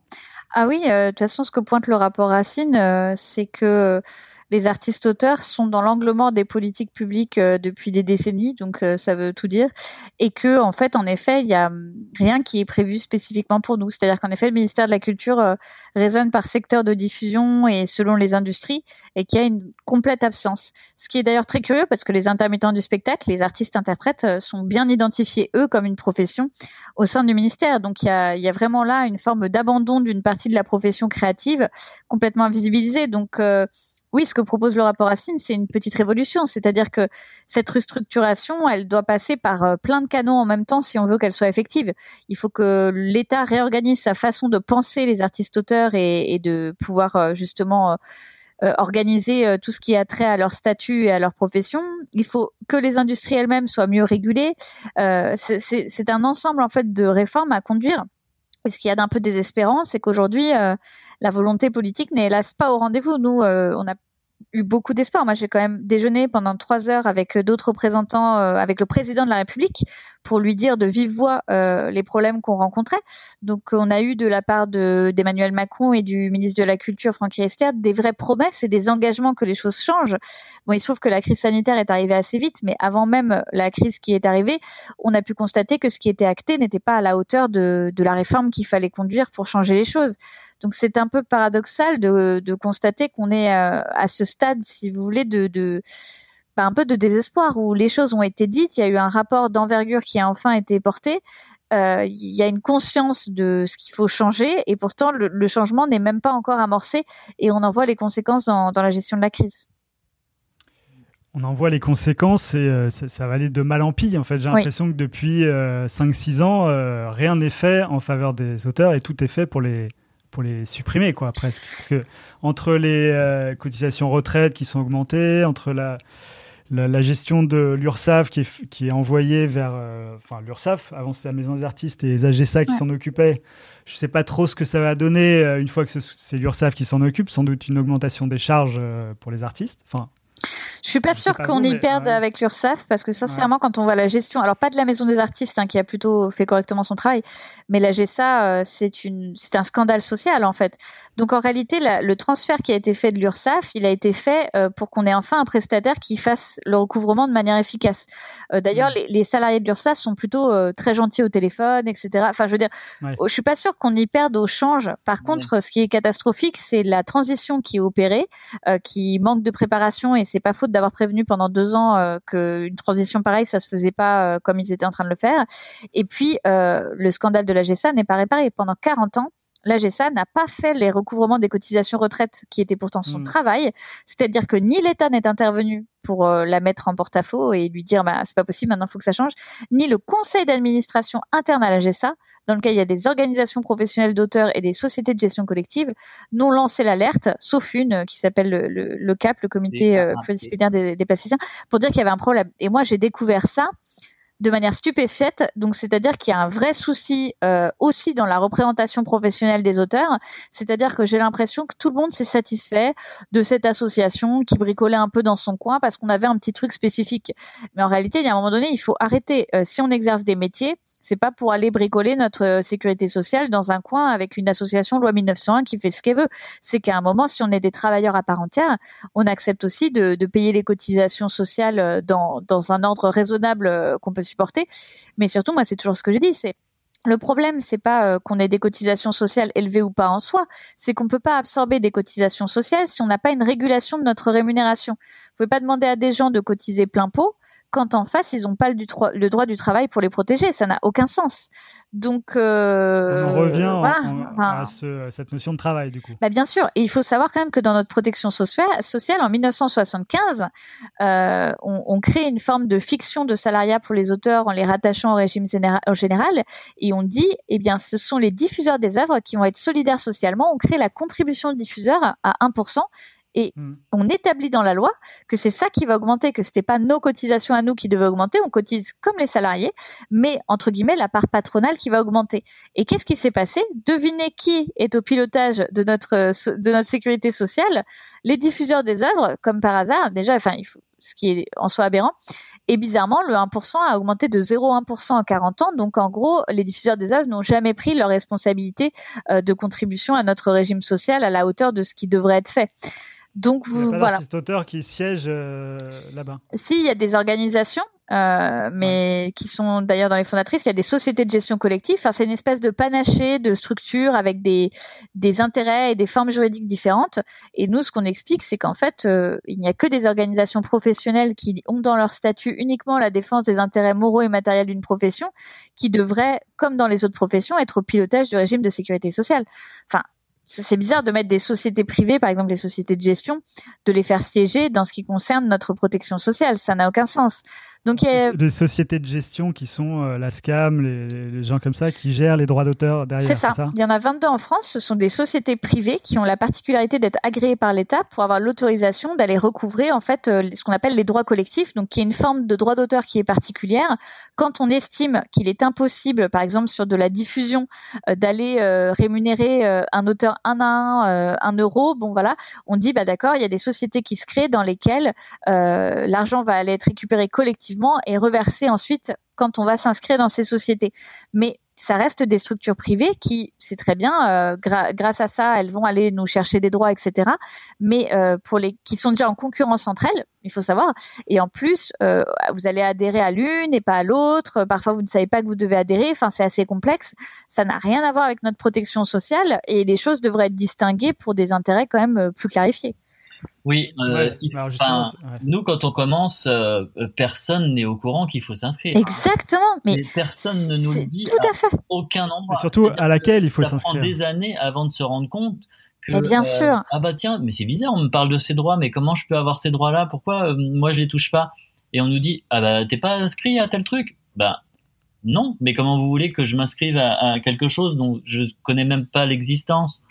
Et où c'est écrit nulle part et il y a même certaines il y a même certaines euh, euh, euh, comment ça s'appelle euh, des Soci- organismes des de gestion. sociétés voilà qui qui euh, quand on est deux auteurs sur un livre si on n'est pas les deux auteurs inscrits à leur société on n'a pas le droit de toucher Oui, Ah la- oui. tu parles de la Sophia. Bah oui, euh, voilà en- entre autres mais mais euh, c'est- enfin c'est c'est complètement aberrant c'est euh, non, en fait, j'ai regardé, il y en a plusieurs des sociétés de gestion. Il y en a euh, beaucoup. Il y, en a beaucoup qui se recoupent, c'est-à-dire euh, les sociétés d'art graphique et puis les sociétés des intérêts des auteurs de l'écrit. Mais quand on fait des arts graphiques dans l'écrit euh, à laquelle on doit s'a- adhérer, c'est assez compliqué. Bah, du coup, en euh, fait, il faudrait s'in- s'inscrire à toutes Mais il faudrait qu'on soit inscrit à tout. Comme c'est payant à chaque fois, non?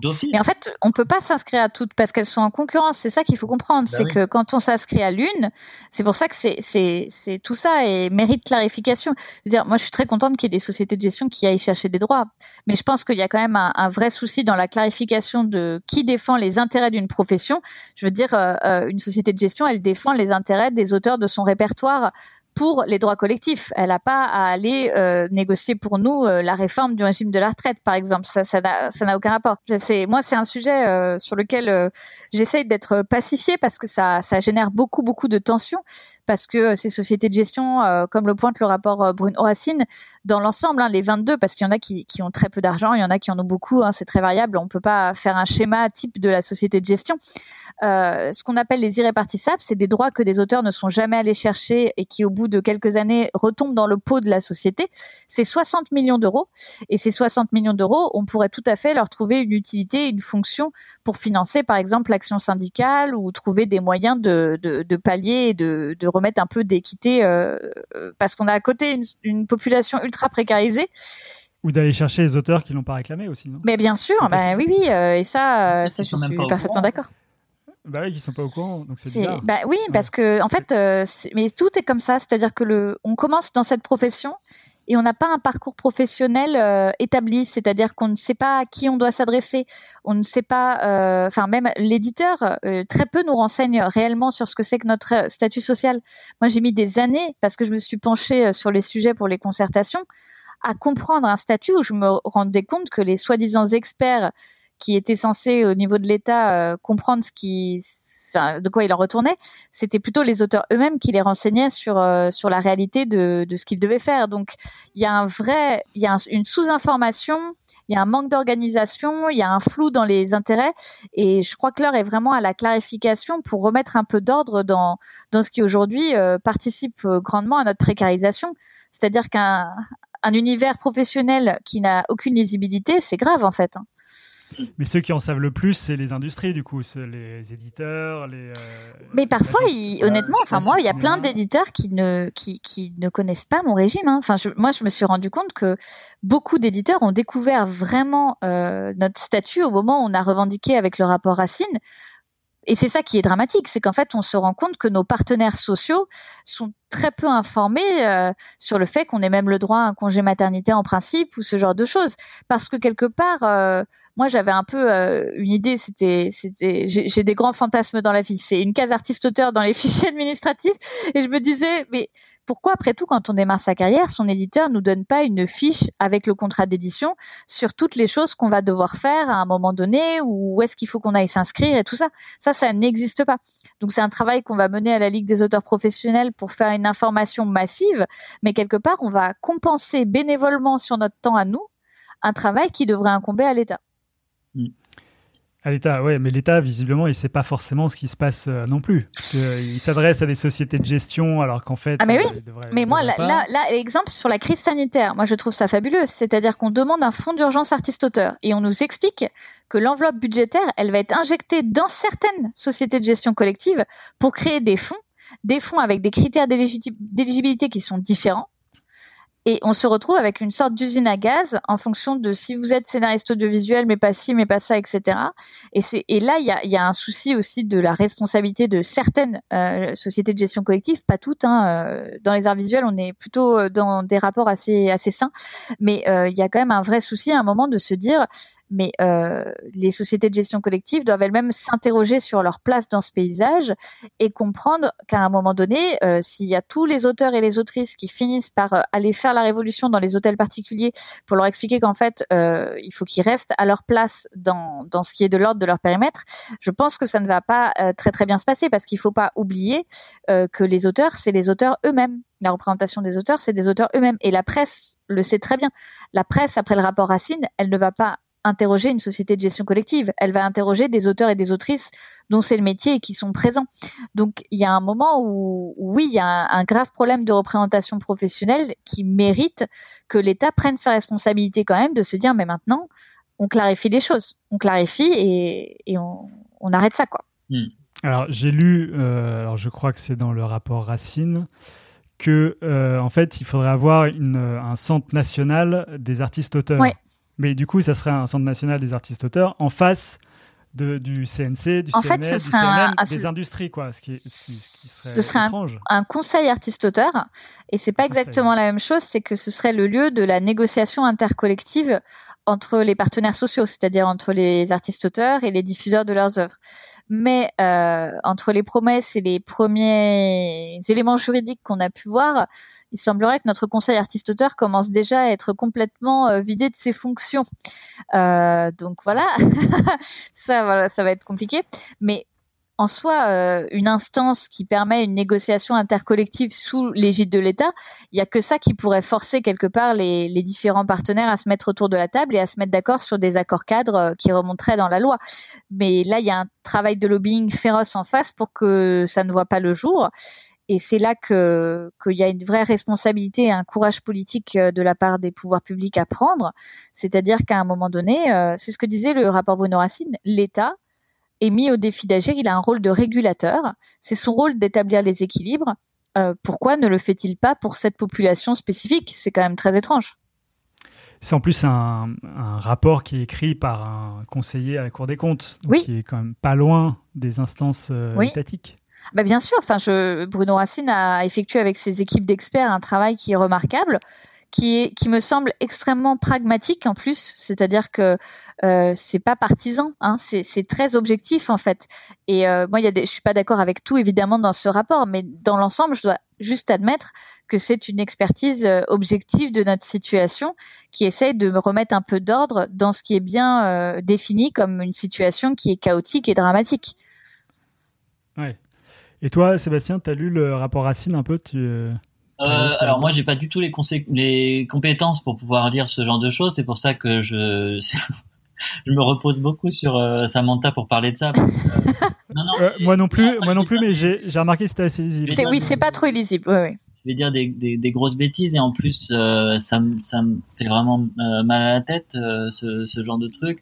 Euh, la, la, la seule chose que je peux euh, que je enfin je, je- moi je, je plus sois sur tout ce qui ce qui vient d'être dit euh, hy- hy- hyper euh, intelligemment et, euh, et et assez technique avec des données euh, très techniques Euh, en gros, pour, pour ceux qui qui qui ont pas encore bien euh, saisi que- qu'est-ce qu'on doit se coltiner, par exemple, pour avoir le, le, le minimum de, de l'aide qui est censée être donnée à tout le monde. J'avais une image en tête, c'était que en gros, on nous donne une aide et on nous dit voilà, vous avez un puzzle de 100 pièces, il va falloir aller chercher toutes les pièces et une fois que vous aurez fini votre puzzle, vous aurez vous aurez l'aide quoi.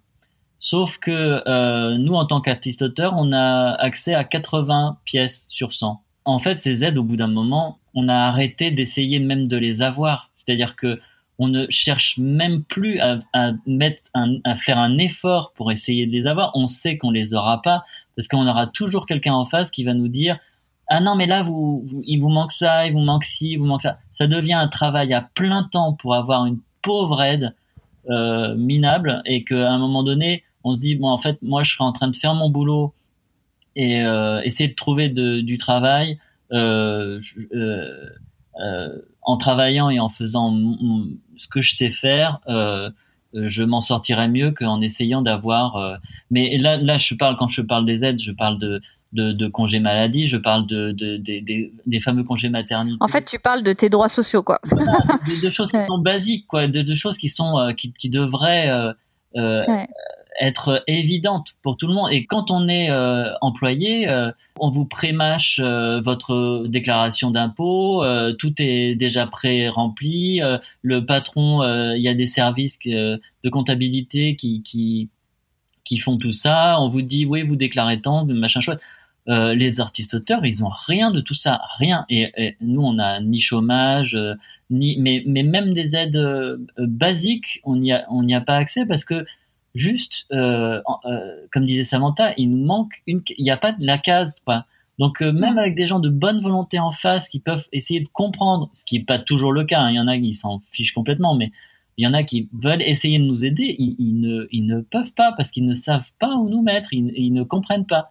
Et quand on parlait tout à l'heure du fait qu'on soit multi, en plus, multifonction, multimétier, on, on ne peut pas vivre que d'un seul métier, on peut pas vivre que en faisant, euh, on peut, ou alors en vivant pas très bien, en faisant que de l'illustration, de l'illustration pour enfants, par exemple. On est obligé de cumuler euh, et comme je disais tout à l'heure, avoir plein de projets, mais non seulement plein de projets, mais dans des branches différentes, avec Exactement. avec des clients différents, avec des, euh, on est, euh, on a, on est obligé d'avoir 20 cordes à, nos arcs et et à tirer dans toutes les directions parce qu'il y a un marché qui va s'enfondrer à un moment donné. Ceux qui travaillent que dans la publicité en ce moment, bon ben voilà, il y a plus de publicité, c'est fini là. C'est le premier truc qui saute en temps de crise, c'est la, la, la, publicité et la, et la com. Euh, quand on est euh, quand on est artiste auteur, euh, la, plupart, on est obligé de faire des choses. On, travaille dans l'édition, on travaille dans l'animation, on travaille dans la pub, on travaille dans et on a plein de choses en même temps. Et mais en même temps, on reste. Moi, mon, métier, c'est de dessiner. Donc, je suis dessinateur. Je suis artiste, auteur et dessinateur. Est-ce que je vais répondre à une commande Est-ce que je vais faire un livre Est-ce que je vais faire? Au bout du compte, mon travail, c'est de dessiner.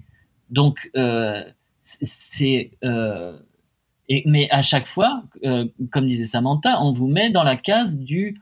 oui, mais là, c'est le métier du livre, là, c'est le métier de machin, là, c'est le truc. Alors, c'est pas les mêmes statuts, c'est pas les mêmes choses. Non, mais en fait, il y a, y a aucune. C'est ce qu'on a découvert et c'est ce que pointe le rapport Racine il n'y a pas euh, d'informations sur nos métiers et la réalité de nos métiers au sein même du ministère de la Culture. C'est-à-dire qu'ils n'ont que des connaissances parcellaires non seulement de nos réalités, mais aussi de statistiques sociologiques ou économiques. Mm. Et quand on ne peut pas appréhender par l'information une population professionnelle, euh, on, ne peut pas construire des plans qui sont cohérents par rapport à sa réalité. Et là, on l'a vu, euh, nous, on s'est battu sur euh, sur les aides accordées en temps de crise, puisqu'on demandait un fonds artiste-auteur. Donc moi je suis au Centre national du livre. J'ai passé une semaine alors à, faire avec la Ligue des auteurs professionnels des notes de 10 pages pour expliquer qu'en fait, il fallait qu'on reparte de zéro, parce que là, ce qu'ils allaient mettre en place en confiançant un opérateur privé avec encore d'autres critères uniquement sur les auteurs du livre, ça allait être euh, facteur d'exclusion. Et bon, ça a quand même, euh, voilà, c'est quand même ce qui a été établi, c'était une décision qui était actée, etc. Et du coup, évidemment, les réactions des auteurs et autrices, je, leur avais dit, ça va être négatif. Vous vous rendez compte, ça va, ça va être négatif. Et j'ai l'impression qu'à chaque fois, dans ces instances, on ne me croit pas. C'est, un sentiment qui est terrible parce que moi, je, je, je, vis avec mes collègues au jour le jour. Je veux dire, je dois parler avec euh, au moins une vingtaine d'auteurs et autrices en plus par jour par mon engagement bénévole. Je, je sais quand même ce que c'est que la réalité de nos métiers. Et en plus, il y a une forme de surdité qui ne veut pas entendre que euh, là, ce qui est en train de se faire est complètement illogique. Euh, c'est absolument illogique, par exemple, de créer une aide spécifique auteur du livre quand la plupart des auteurs du livre sont multimétiers qui bah sont aussi par ailleurs traducteurs, ou alors qui vont être scénaristes dans l'audiovisuel, ou alors qui vont avoir une chaîne YouTube, ou j'en sais rien. Euh, et j'ai posé la question, il y a des parlementaires qui m'ont dit, mais c'est catastrophique, parce qu'en fait, est-ce que vous avez le droit d'aller à plusieurs guichets? Et je disais, mais je ne sais pas, je ne sais pas. Peut-être qu'on peut cumuler les aides, mais sûrement que non. Mais en fait, on n'en sait rien. Donc on se retrouve dans un labyrinthe administratif qui est géré par le prisme euh, du soit d'une image qu'ils se font de ce que c'est qu'un auteur qui n'est pas la réalité, soit par rapport aux industries, mais dans tous les cas, du coup, on est à, à 200 000 lieues de, de, de, juste la réalité de nos pratiques, quoi. Et, et je crois que ça, c'est vraiment un boulot euh, de fond, euh, enfin qu'on veut mener à la ligue et on sensibilise et c'est une position qui est parfois difficile à tenir, mais je crois que c'est la juste position, c'est que les pouvoirs publics doivent intégrer que ce sont des métiers de la création et doivent euh, avoir une vision transversale euh, en acceptant de remettre euh, en question l'idée qui se font de ce que c'est qu'un auteur en imaginant, je ne sais pas d'ailleurs parfois ce qu'ils s'imaginent, mais que c'est quelqu'un soit qui n'en vit pas parce que de toute façon on peut pas en vivre, ou soit que c'est quelqu'un qui vit strictement d'une activité. Ça, ça n'a aucun sens d'un point de vue sociologique sur nos métiers. Hmm. Ah non, ce serait pas possible. On n'en vivrait pas. Enfin, c'est et d'ailleurs, ceux qui essayent de ne vivre que, que d'une seule chose, euh, c'est ceux-là qui, qui, qui, euh, qui, qui n'en vivent pas. Enfin, qui, c'est impossible. Et le problème avec des, des métiers comme, euh, par exemple, la bande dessinée, euh, ben c'est c'est énormément, énormément de, de, de recherche et de d'investissement, et c'est énorme. De temps, quoi, de, de, de, de travail et de euh, et qu'on peut pas, euh, on peut pas euh, cumuler énormément de, de, choses en plus de la bande dessinée. Non, pas possible. faire, faire, un roman, c'est pareil. À un moment donné, il faut s'arrêter de faire autre chose pour pouvoir ne faire que ça. Et, mais on, on, ne peut faire que ça que de temps en temps. C'est-à-dire qu'on ne peut pas arrêter. Nous, on n'a on a jamais réussi à, à, à, arrêter une bande dessinée et, et ensuite à se remettre à faire que de la bande dessinée. Ceux qui font ça pendant quelques années finissent par arrêter parce que c'est déjà on enchaîne des, des marathons, des marathons de, de, travaux tellement c'est c'est long, exigeant. Euh, en plus, on se met nous-mêmes une exigence parce que euh, personne nous demande de faire un truc euh, super génial, mais on essaie de faire vraiment au mieux et, et, que et, que tout ça, ça, ça, fait que on, on, ne peut pas en, on ne peut pas en vivre à long terme de, de toute façon, même enfin ou alors, il faut avoir un succès. Euh, et dans ce cas-là, bon, d'accord. Et, et c'est ceux qui vont être invités euh, euh, sur les plateaux télé, euh, à la radio et tout ça, ceux qui ont du succès. Mais ils sont combien par Il n'y en a pas beaucoup. Hein. D'auteurs qui, qui, qui n'en vivent pas. ben, c'est toujours l'arbre qui, qui cache la forêt. C'est c'est deux trois personnes qui s'en sortent très bien et tant mieux mais heureusement pour eux enfin je suis hyper ravi que, que, que ça que ça marche pour eux et qui ne font que ça et euh, qui sont reconnus pour ce qu'ils font, euh, la plupart euh, sont obligés de faire plein, plein, plein de petits boulots pour pour. oui, et puis c'est et puis parfois c'est aussi être créateur au sens large et c'est ce que tu disais, c'est faire un peu de publicité, enfin faire une illustration pour la pub et puis reprendre sa BD à plein temps, etc. Mais c'est vrai que euh, moi, je dis pas que la solution c'est justement cette multiplication des métiers. Je pense qu'on devrait être payé euh, tout à fait correctement pour tout ce qu'on fait. Mais la réalité est, euh, en plus d'un point de vue sociologique, je pense qu'il y a toute une jeune génération qui, de fait, est de plus en plus multimétier, ou alors a un seul et même métier, mais navigue dans différents secteurs. C'est mmh. ça aussi. C'est-à-dire que euh, je suis illustrateur, mais je vais, je vais, voilà, je vais tout autant pouvoir à un moment donné euh, faire une illustration pour un livre jeunesse que euh, de faire de l'animation, par exemple. voilà, c'est et d'ailleurs on est souvent des profils soit formés, soit autodidactes, c'est très variable, mais qui ont des capacités d'apprentissage rapides et qui ont une certaine agilité dans, dans ce qu'on peut faire, quoi. Donc Ouais, tu veux dire que c'est un travail d'artiste-auteur au sens large, quoi. C'est pas juste bah, un travail... En tout cas, je dirais que le, le terme artiste-auteur, je l'ai découvert euh, en épluchant le code de la sécurité sociale et en m'intéressant à ces sujets. Je pense qu'il a un mérite, c'est qu'il c'est la seule dénomination qui regroupe un, un, statut à part entière pour les créateurs et créatrices, on va dire, parce que voilà. Parce que au-delà de, euh, de, ces organismes de gestion collective à laquelle il faut s'inscrire, on ne sait pas euh, à laquelle il faut s'inscrire. Il y a aussi la Maison des artistes et les AGSA, on ne sait pas à laquelle s'inscrire. Il y a des illustrateurs qui sont à l'un et des illustrateurs qui sont à l'autre. Des réalisateurs qui savent pas, bien sûr. qui sont rejetés des autres. Du coup, il y a, y a, Non, mais c'est quand même incroyable. Enfin, je veux dire, d'un point de vue objectif, moi, quand j'ai découvert ça, je pense qu'on était tous là. J'étais là, bah moi, je veux bien faire. Je commençais à me renseigner. Déjà, j'ai appris tardivement que je devais euh, aller à la GSA en fait. C'est parce que j'ai commencé en vif que je me suis renseignée sur ma protection sociale. Sinon, comme avant j'étais en poste, mon réflexe c'était pas de me dire tiens tiens est-ce que j'irais pas cotiser à la GSA Je sais même pas ce que c'est. Enfin non mais et c'est délirant alors que normalement la GSA avait une obligation de recouvrement automatique des cotisations donc elle était censée cibler et retrouver les et identifier les, les cotisants potentiels.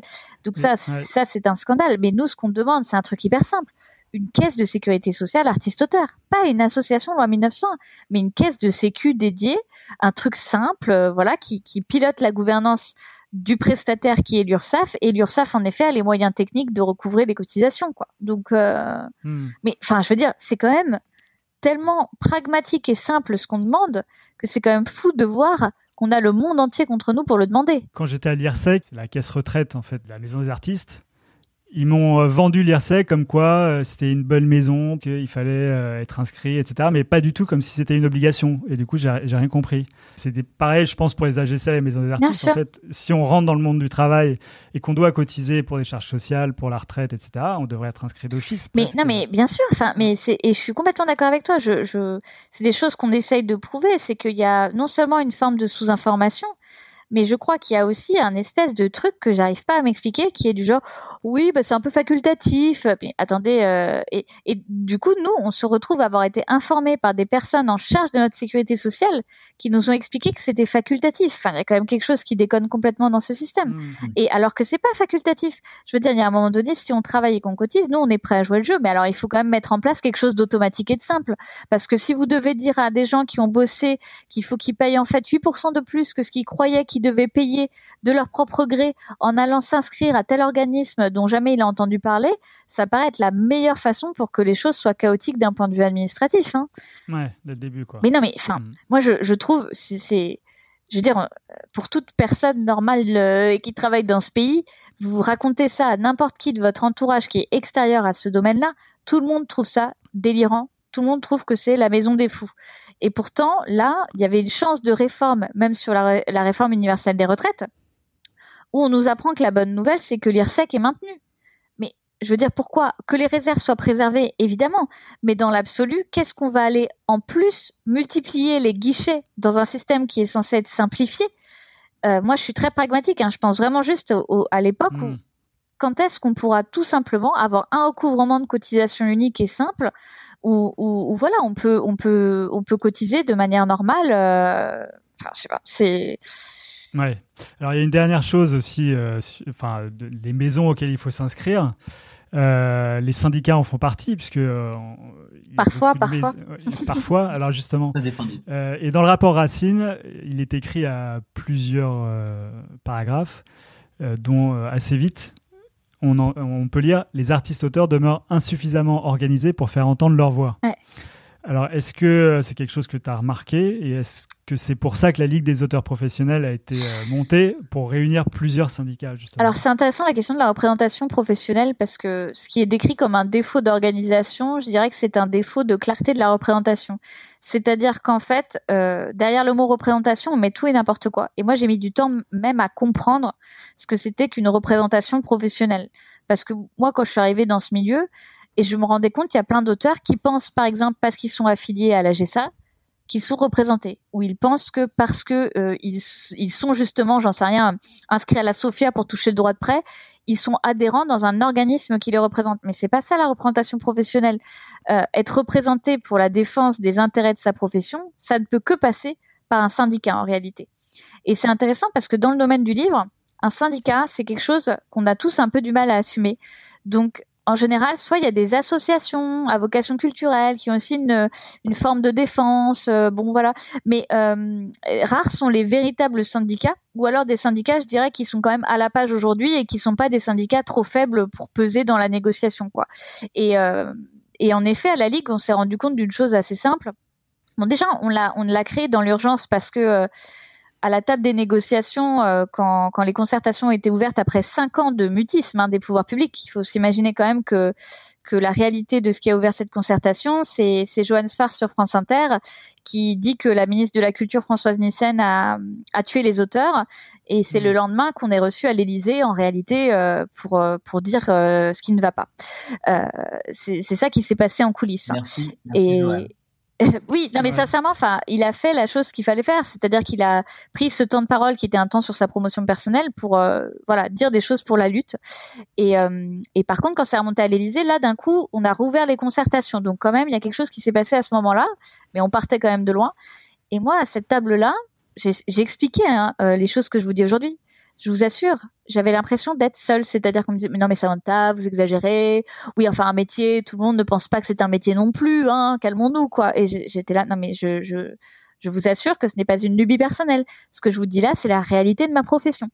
Donc déjà, moi, ce qui m'inquiète, c'est de découvrir que finalement, il est fallu qu'il y ait quelques-uns euh, de, bénévoles qui arrivent dans à ces tables-là pour dire cette réalité, pour qu'elle soit perçue. Parce que ça veut dire aussi qu'il n'y a pas eu forcément des interlocuteurs en face, euh, je dirais, euh, depuis longtemps, qui ont dit les choses. Euh, les États généraux de la BD, par exemple, ça, moi, je me souviens quand j'ai lu cette étude, je me suis dit, mais c'est ça la réalité. Et les États généraux de la BD, euh, c'est pas une étude qui a été très bien accueillie par l'État, par exemple, hein, pour donner une idée. C'était l'idée de ah bon, oh là là, ça s'énerve un peu, mais euh, euh, la, la situation ne doit pas être si grave que ça. Si, si bien qu'on a quand même eu des excuses hein, de, de certains représentants des pouvoirs publics qui nous ont dit qu'ils n'avaient pas mesuré la situation de notre, enfin la gravité de notre situation. Mais on arrive à ce moment-là et le ministère nous dit du coup, alors qu'est-ce que vous voulez comme statut? Allez-y, faites-nous des propositions. Et c'est pour ça qu'on a créé la ligue. On s'est dit, bah, on va leur faire une proposition. Et notre proposition, c'est qu'on veut être reconnu comme une profession. Donc, on a créé cette organisation en quelques semaines dans l'urgence pour euh, peser en fait dans les négociations. Et depuis, plus le temps passe et plus je réalise qu'en fait, je crois qu'on a créé une nouvelle forme de syndicalisme qui, qui est aujourd'hui vitale et, et qui s'inscrit dans cette clarification, c'est-à-dire que il y a plein d'organisations différentes qui siègent dans des instances, mais c'est des gens en leur nom propre. Euh, je, je, je, prends un, un exemple, hein, mais il y a beaucoup d'instances d'État dans lesquelles ce sont des artistes-auteurs en tant qu'individus qui siègent, mais ils ne représentent pas une organisation. C'est super bizarre. Enfin, je veux dire, dans, dans, dans les instances. Euh... tu, tu, parles de quelles instances? Des instances de, bah, de l'État? Plein d'instances. Mais je parle juste à un truc. Euh, alors, je pense, imaginons, prenons ouais. la Sofia, qui n'est pas une instance d'État, mais qui est une société de gestion. À la Sofia, c'est des administrateurs qui sont élus en leur nom propre. Mais quand on y pense, pourquoi pas hein? Mais du coup, en face, à la Sofia, vous avez les PDG des maisons d'édition. C'est quand même très étrange d'avoir finalement des, des bah, dans, dans, le rapport de force, des, des, personnes qui sont élues en leur nom propre et qui représentent finalement elles-mêmes. Qu'est-ce qu'elles représentent d'autres Vous voyez ce que je veux dire? Ouais. et, et, des PDG de grands groupes qui sont tous en fait le reflet du bureau du syndicat national de l'édition, par exemple. Enfin, il y a quand même des choses comme ça euh, qui sont pas claires du tout, quoi. Donc euh, nous, ce qu'on dit, c'est qu'il faut revoir des élections professionnelles où c'est les artistes-auteurs eux-mêmes qui élisent, comme dans le code du travail, des, syndicats. Euh, et ces syndicats-là, une fois qu'ils sont élus, ils ont une légitimité qui est incontestable parce que c'est la démocratie qui aura qui aura choisi en fait de les élire. Or aujourd'hui, vous avez de tout. La Société des gens de l'aide, par exemple, qui siège à la GESA, c'est une association d'utilité publique qui a un bail amphithéotique avec l'État, donc qui a elle-même un lien euh, avec l'État qui est quand même assez particulier. Donc, Alors, amphithéotique, il faut que tu nous expliques. Ah oui, en fait, c'est c'est un, un bail particulier qui fait que pendant pendant 100 ans, euh, la Société des gens de lettres euh, a gratuitement l'hôtel de Massa, qui est un hôtel particulier, qui appartient à l'État. Donc, il y a une sorte d'échange de bons procédés entre l'État et la Société des gens de lettres pour qu'elle puisse tirer des bénéfices de cet hôtel particulier. Bon, très bien. Mais ce que je veux dire, c'est qu'il y a un moment, euh, on peut pas être une association d'utilité publique plus un syndicat, plus une société de gestion. Euh, mmh. Il faut clarifier parce qu'il y a quand même des conflits d'intérêts qui peuvent surgir. Et c'est pour ça qu'on s'est rendu compte nous-mêmes à la Ligue des auteurs professionnels qu'il fallait qu'on qu'on assume en fait pleinement cette action syndicale pour dire que chacun devait avoir son territoire d'action pour des, des intérêts plus clarifiés quoi. Et être un syndicat, c'est un statut particulier du coup? Oui, alors en pas fait, une euh, pas une... Ouais. alors tu peux être une association en étant un syndicat, puisque ce n'est pas tant la, la, forme juridique. Par exemple, le SNE est une association, pour information. Euh, mais par contre, ce qui compte, c'est les statuts. C'est-à-dire que les, dans les statuts, le, le, la seule chose qui doit être, euh, qui doit primer, c'est la défense des intérêts matériels et moraux d'une profession. Ça doit être le seul objet en fait euh, de, de l'organisation. Donc, par exemple, le syndicat national de l'édition a une forme associative d'un point de vue juridique, mais c'est un syndicat parce que, parce que voilà, c'est son travail, sa, sa vocation, c'est de défendre les intérêts des éditeurs. Ok. Et alors, est-ce qu'il faut que les auteurs s'inscrivent à des syndicats? La réponse est oui. Ah bah bien sûr. Après, à quel syndicat euh, maintenant euh, C'est compliqué. Enfin, en tout cas, s'ils ont envie d'être, euh, il, il, faut. Euh, Toi, t'as inscrit Sébastien à un syndicat? Plusieurs même. Oui, plusieurs. on peut s'inscrire à plusieurs. Hein. C'est pas. Un... Mais euh, mais mais c'est surtout parce qu'on est toujours plus fort à plusieurs que tout seul et Bien que sûr. euh, et que Ouais. euh, si on, on- si on veut pouvoir être euh, un peu représenté, comme on est chacun dans, dans dans dans son coin et que vraiment on a des problématiques qui sont communes, même si on fait des choses très très différentes, euh, il faut se syndiquer. Moi, je- j'encourageais euh, dès que j'ai vu que ça commençait à, à, à se créer. Euh, j'encourage tout le monde à, à, à, à se syndiquer, bien sûr. Et, et quand on, on, on avait les éditeurs en face qui me disaient, oh les éditeurs, oh là là, les, les communistes, euh, alors vous êtes en train de vous syndiquer, tout ça. Je, euh, je voudrais juste vous faire remarquer que le SNE c'est un syndicat. Vous êtes Exactement. vous êtes vous-même syndiqué, donc juste euh, et vous n'êtes pas forcément très communiste. Donc euh, non, ce, ce- essayez de essayer de, de lutter euh, et même pas à armes égales, mais avec au moins des représentations, euh, c'est le, le minimum. Mais c'est vrai que on sent que dans la dans la culture euh, des auteurs autrices, euh, qui on est souvent assez seul en fait, hein, aussi assez isolé. C'est hyper important de créer ce regroupement. Après, la liberté syndicale, c'est de pouvoir adhérer à l'organisation qui correspond le mieux euh, à ce qu'on estime juste d'être défendu. Moi, ce que je trouverais vraiment intéressant, c'est que ces élections professionnelles aient lieu pour que les artistes auteurs puissent élire les syndicats représentatifs. Et ensuite euh, voilà comme ça euh, les, choses suivent euh, tracent tracent leur route. Et au moins dans les instances on sait que la représentation elle est assurée avec un programme clairement annoncé. Parce que ça c'est pareil. Moi ça me je suis très choquée de voir l'opacité qui règne euh, Ligue des auteurs professionnels, on essaie toujours de faire des comptes rendus de chaque réunion. Enfin, on essaie de mettre le plus de choses en public. Et tout le monde dit c'est incroyable. En fait, il se passe tout ça. On n'était pas au courant. Eh ben oui, mais en fait, euh, le jeu de la transparence, euh, c'est aussi une volonté à un moment donné.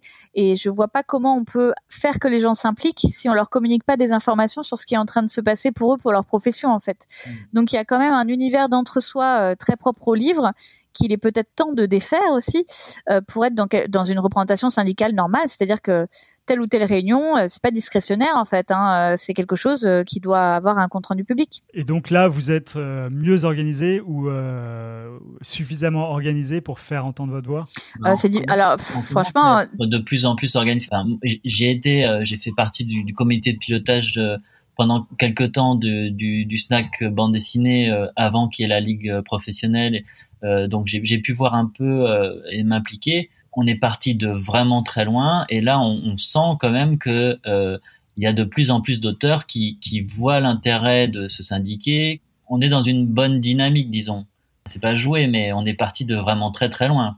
Et du coup, la, suite des opérations pour euh, vous, la Ligue des auteurs professionnels, ça va être euh, de quoi? D'essayer d'avoir moins d'organismes de gestion collective? Ah bah nous, en fait, dans les actions, euh, déjà, c'est pas qu'il y ait moins de sociétés de gestion, hein, c'est juste que les territoires soient mieux établis et que la représentation soit clarifiée. C'est-à-dire que sur le régime social ou sur les conditions de travail, euh, que, que ce soit les syndicats qui soient autour de la table et que les sociétés de gestion collective siègent dans ce qui concerne euh, les droits collectifs, mais qu'il y ait une, une forme, je dirais, de clarification du paysage sur la représentation. Ça, c'est important.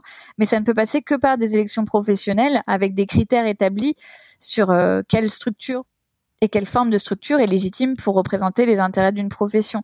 Mais ensuite, euh, bah, par exemple, juste avant le confinement, on a fait un hackathon, donc on a fait 24 heures euh, euh, avec les différentes organisations au sein de la ligue et les adhérents de la ligue, avec une vingtaine de juristes et avocats spécialisés en droit du travail et propriété intellectuelle. Et en fait, pendant 24 heures, on a réinventé la protection, donc on a créé un contrat d'édition équitable de la ligue des auteurs professionnels, on a créé des systèmes d'outils de récupération de droits d'auteur, etc. Bref, en fait, on a on a bossé comme des fous furieux et, euh, et en fait, on n'a toujours pas publié ces résultats du fait de la crise sanitaire parce qu'on a eu d'autres urgences à gérer euh, d'un point de vue social. Mais mmh. notre plan, c'est c'est d'avoir euh, ce rôle syndical qu'on veut évidemment euh, développer et ça va demander de s'équiper de moyens puisqu'aujourd'hui on ne tient que sur du bénévolat. Euh, c'est une addition minimale avec des coûts extrêmement réduits hein, parce qu'on dépense quasiment rien, hein. mais on va pas pouvoir durer éternellement comme ça à la force uniquement de bénévoles eux-mêmes précarisés, donc il faut qu'on s'équipe. Et la deuxième partie, c'est qu'on on veut faire une double chose. C'est à la fois ce travail de sensibilisation des pouvoirs publics, donc aller à fond pour euh, essayer de, de conduire euh, ces réformes qui demandent, de, qui vont demander de l'énergie sur du moyen terme. Hein. C'est pas quelque chose qui se fera du jour au lendemain. Et en même temps, équiper les auteurs et autrices du plus d'informations et d'outils pour qu'ils puissent se défendre eux-mêmes. Donc il y a vraiment une, une, double action, je dirais, une vers les pouvoirs publics et une vers les auteurs et autrices eux-mêmes. Et ça, euh, on est à fond. En tout cas, on a on a plein d'idées, donc on est en train de, de bâtir ces projets-là pour euh, bah, pour faire en sorte. C'est un peu le résumé de ce qu'on disait dans ce podcast, c'est que si l'État n'est pas capable lui-même de faire ce travail euh, d'information sans se substituer à lui, euh, par contre, nous, ce qu'on veut, c'est que aujourd'hui, les auteurs et autrices aient un repère quand ils démarrent euh, leur carrière et qu'ils sachent qu'ils puissent se tourner vers cette structure pour avoir au minimum les informations les plus pointues possibles. Oui, parce que on se rend compte que le, enfin, tout ce qu'il y a, tout ce qu'on a à gérer, tout ce qu'on a à emmagasiner et que nous, on a pris des années et des années à, à comme information à avoir. Et aussi euh, il faut le dire quand même, euh, ça s'est accéléré grâce aux réseaux sociaux et grâce à Internet et tout ça, parce que avant nous, quand on a commencé, ça n'existait pas, donc c'était c'était encore pire.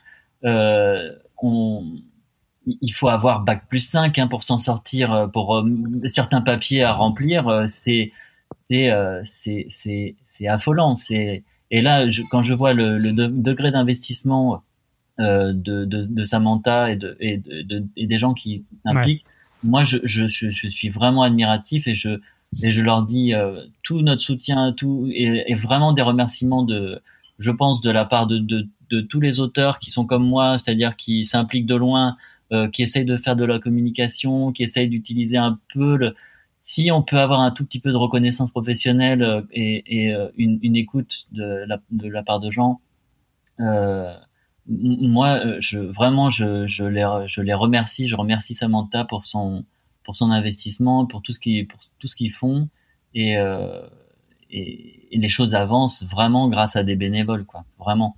Et il, va falloir, euh, il va falloir que ça, que, que, ça change et que ça évolue. Oui, il faut que ça évolue parce qu'en fait, c'est la difficulté. Il faut pas qu'on perde euh, le fait que ce soit des auteurs et autrices eux-mêmes investis. Je crois que c'est ce qui fait qu'on garde la connexion complète et totale avec la, la réalité de nos métiers.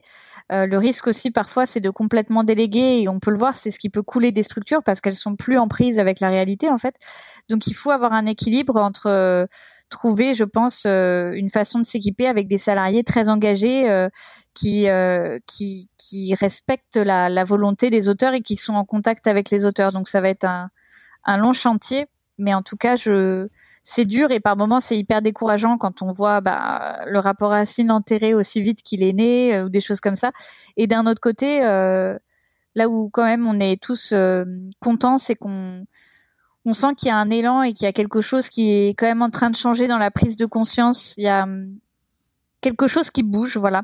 Et, et, et, ça va prendre du temps parce que je crois qu'il y a aussi une vraie pudeur. C'est ce qui est si bien dit dans dans l'idée de défendre ses droits, de revendiquer euh, et de de voilà de d'assumer pleinement que que en fait il est temps de sortir de cette situation et on est face à des lobbies aussi et des groupes d'intérêt économiques qui sont mille fois plus puissants que nous. Euh, mais on a une chose, je pense qu'on peut pas nous retirer, c'est que je crois qu'on est dans la justesse et que ce qu'on demande euh, est plein de bon sens. Et on peut espérer qu'à un moment donné, il y a quand même des, des, des bah, des, voilà, des, des, des, pouvoirs publics ou des politiciens et des politiciennes euh, éthiques, engagés, qui vont prendre la mesure et qui pourront faire tout ça euh, se transformer de manière euh, plus normale. voilà. Ouais, et de savoir que ça marche différemment ailleurs aussi, c'est un espoir que ça puisse marcher aussi bien ici, quoi. Ah bah au Québec là, au Québec ils vont jouer quelque chose, ils vont jouer le justement la l'évolution de leur statut professionnel de l'artiste au Québec qui est l'équivalent en fait de notre régime artiste-auteur. Hein. Et justement, en, allant sur le contrat de commande, donc c'est très intéressant. Euh, le Québec est en train de, je trouve, de suivre vraiment une voie euh, très commune avec la nôtre, hein, parce que finalement, on constate qu'ils ont les mêmes revendications sur la négociation collective et tout ça. Mais eux sont mm. déjà équipés d'un statut professionnel. Ils ont déjà clarifié la représentation, c'est-à-dire qu'il y a eu, il y a une instance juridique au Québec qui a clarifié le rôle entre les sociétés de gestion et, et les syndicats. Donc ça, ils l'ont déjà fait et ils sont bien avancés. Et du coup, c'est une source d'inspiration, mais Là où on est limité à un moment, c'est qu'il faut de la volonté politique. Si on veut changer des textes de loi, on aura beau manifester, on aura beau euh, publier tous les rapports du monde, il faut à un moment donné qu'il y ait des bah voilà, qu'il y ait des, des parlementaires et, et, un gouvernement qui décide d'agir euh, réellement pour nous. D'accord. Et tout à l'heure, tu parlais d'élections euh, pour avoir un syndicat qui puisse représenter au mieux possible les artistes-auteurs. Ça se passerait comment en fait ces élections, ces élections euh, bah, L'idée des élections professionnelles, euh, ce serait des élections qui seraient ouvertes euh, aux artistes-auteurs au sens large. Euh, il faut pouvoir les identifier, donc on a quand même des bases de données avec la GSA et la MDA. Et l'idée mhm. de ces élections, c'est que chaque artiste-auteur, alors il y aurait un critère pour le premier round de, de cette élection parce que d'un point de vue strictement administratif, on est jugé professionnel que si on gagne plus de 9000 euros de droits d'auteur par an. Nous, ce qu'on a demandé, hmm. c'est que ce critère soit révisé, que ce ne soit pas que le revenu qui fasse la professionnalité, mais qu'on puisse y inclure euh, les jeunes, enfin qu'on trouve un moyen. Donc, euh, tel qu'établi par le rapport Racine, sur demande, on pourrait avoir son dossier étudié pour quand même euh, pouvoir voter pour ces élections. Donc, ce qui serait une façon de commencer à circonscrire qui est professionnel ou qui veut le devenir. Et c'est ça qui est aussi important.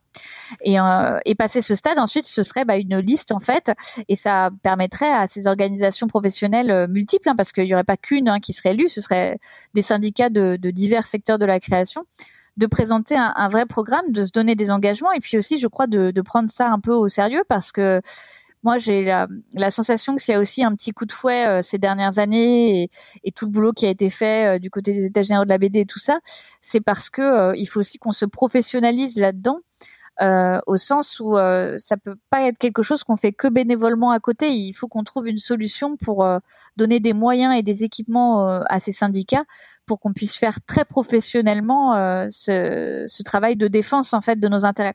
C'est pas un truc qu'on peut qu'on peut faire comme ça ou à côté. En réalité, vu vu l'ampleur du sujet, il nous faut il nous faut vraiment des, des syndicats qui soient très équipés. Hein. Oui, les droits d'inscription suffisent pas à faire vivre. Non, il faut d'autres sources de financement, mais en nous garantissant l'indépendance, qui n'est pas évident. Mais euh, en fait, les syndicats, vous savez, dans les autres métiers, ils sont financés par le ministère du Travail. Hein. Une fois que c'est l'éligibilité est admise, il y a un versement automatique en fait, euh, du, voilà, pour financer. Donc les syndicats, ils sont financés par leurs cotisations, mais ils sont aussi financés par leur représentativité quelque part. Ouais. Donc la première étape, c'est vraiment cette élection qui est primordiale pour la suite. quoi. C'est ça, sauf que pour le moment, elle a été programmée en 2021, donc ça fait quand même assez loin. Euh, ah mais vu la crise sanitaire, ce serait peut-être pas si loin que ça finalement. Et en plus, on a le problème qu'on a toute une partie des anciennes organisations professionnelles qui s'opposent à l'idée qu'il y ait des élections, y compris les sociétés de gestion collective, parce que bah, ça, ça redistribuerait les cartes. Donc je crois que là, on va pouvoir voir de manière très visible qui est pour ou contre euh, la démocratie pour les artistes-auteurs, qui est quand même quelque chose d'assez basique dans toutes les professions, et pour redistribuer les cartes, parce qu'il faut aussi que, que, que les associations, les organisations plus anciennes fassent leur bilan politique de ce qui a été effectué. Et ça ne veut pas dire euh, que c'est une forme d'agressivité de notre part, mais la remise en question, c'est bon pour tout le monde et, et, et, la façon dont sont perçues les nouvelles structures, avec cette peur en fait qui émane de les voir jaillir, il faudrait plutôt appréhender ça comme euh, comme euh, le symptôme de, quelque chose qu'il faut traiter. Oui, mais alors est-ce qu'en 2021, les artistes vont pas être rincés? Parce que, en fait, euh, avec le coronavirus, euh, ah, les éditeurs sont en danger, les libraires sont en danger. Etc. Ah non, mais là, en plus, cette, déjà, déjà, la situation était catastrophique. Mais alors là, avec cette crise, moi, je, je, je, je suis entièrement d'accord. Je trouve que la situation est vraiment très, très alarmante, que les plans d'action ne sont pas du tout à la hauteur de la crise. Et bon, c'est pas faute d'alerter, de, de, communiquer avec des parlementaires aussi qui sont sensibilisés, enfin de faire remonter ça. Mais en plus, on est dans une période dans laquelle on nous explique que bah voilà, on a déjà les soignants, etc. Les artistes auteurs, mm. c'est pas la priorité. Euh, oui, d'accord, c'est vrai, mais on est une profession comme les autres et nous aussi, il faut qu'on puisse être aidé à la, à la hauteur de, de ce à quoi on va avoir à faire face. Mm. Mais je pense que ça va être euh, deux années là extrêmement difficiles, c'est sûr. C'est sûr. On, on, parlait des, on parlait des parce que en ce moment, euh, on en parle beaucoup des, des professions qui, euh, qui, qui, qui, sont essentielles dans une société, ah euh, dont, dont, on a vraiment besoin. Euh, je pense que la culture et les auteurs euh, sont parfaitement essentiels. Et d'ailleurs, je, je, donne un défi aux gens qui nous écoutent et qui pensent que les auteurs ne sont pas essentiels et que vraiment on peut les mettre de côté pendant un temps. Euh, et eh ben pendant pendant une journée, je leur euh, pendant une journée voire plus, hein, parce que ça peut être une semaine ou, ou un mois, leur mois de confinement, euh, qui ne consomment vraiment absolument aucun aucune aucune culture, aucun aucun support de culture. C'est-à-dire que ils n'ouvrent pas un livre, ils ne regardent pas un film, ils ne regardent pas une série, ils n'écoutent pas de musique, ils ne, enfin, il ne joue, il ne joue pas aux jeux vidéo, il ne joue pas à aucun jeu d'ailleurs parce qu'il faut des artistes et des auteurs pour pour les écrire. En fait, euh, on, on, verrait la, la, vie que ce que ce serait s'il si, si, n'y avait pas tout ça. Alors on parle de hmm. d'industrie et de oui, euh, ça va ça va être catastrophique pour euh, euh des éditeurs. Pour Moi, je pense qu'il y aura toujours besoin d'auteurs, il y aura toujours besoin d'artistes parce que euh, vu euh, la, société dans laquelle on est, on, a, besoin de, de, de s'évader. On a toujours eu besoin d'histoire, on a toujours eu besoin, et il y en aura toujours, et qu'on va, on va finir par s'en sortir. Là-dessus, moi, je suis quand même optimiste, même si ça va être très compliqué. C'est des métiers qui vont pas disparaître, euh, qui vont se. Nous, on a de l'imagination, donc on va se recréer, on va trouver d'autres manières de le faire on va utiliser peut-être d'autres supports, mais euh, ça, ça, existera et, et, c'est, et c'est essentiel. Bien sûr que la culture est essentielle et tous les produits culturels sont essentiels.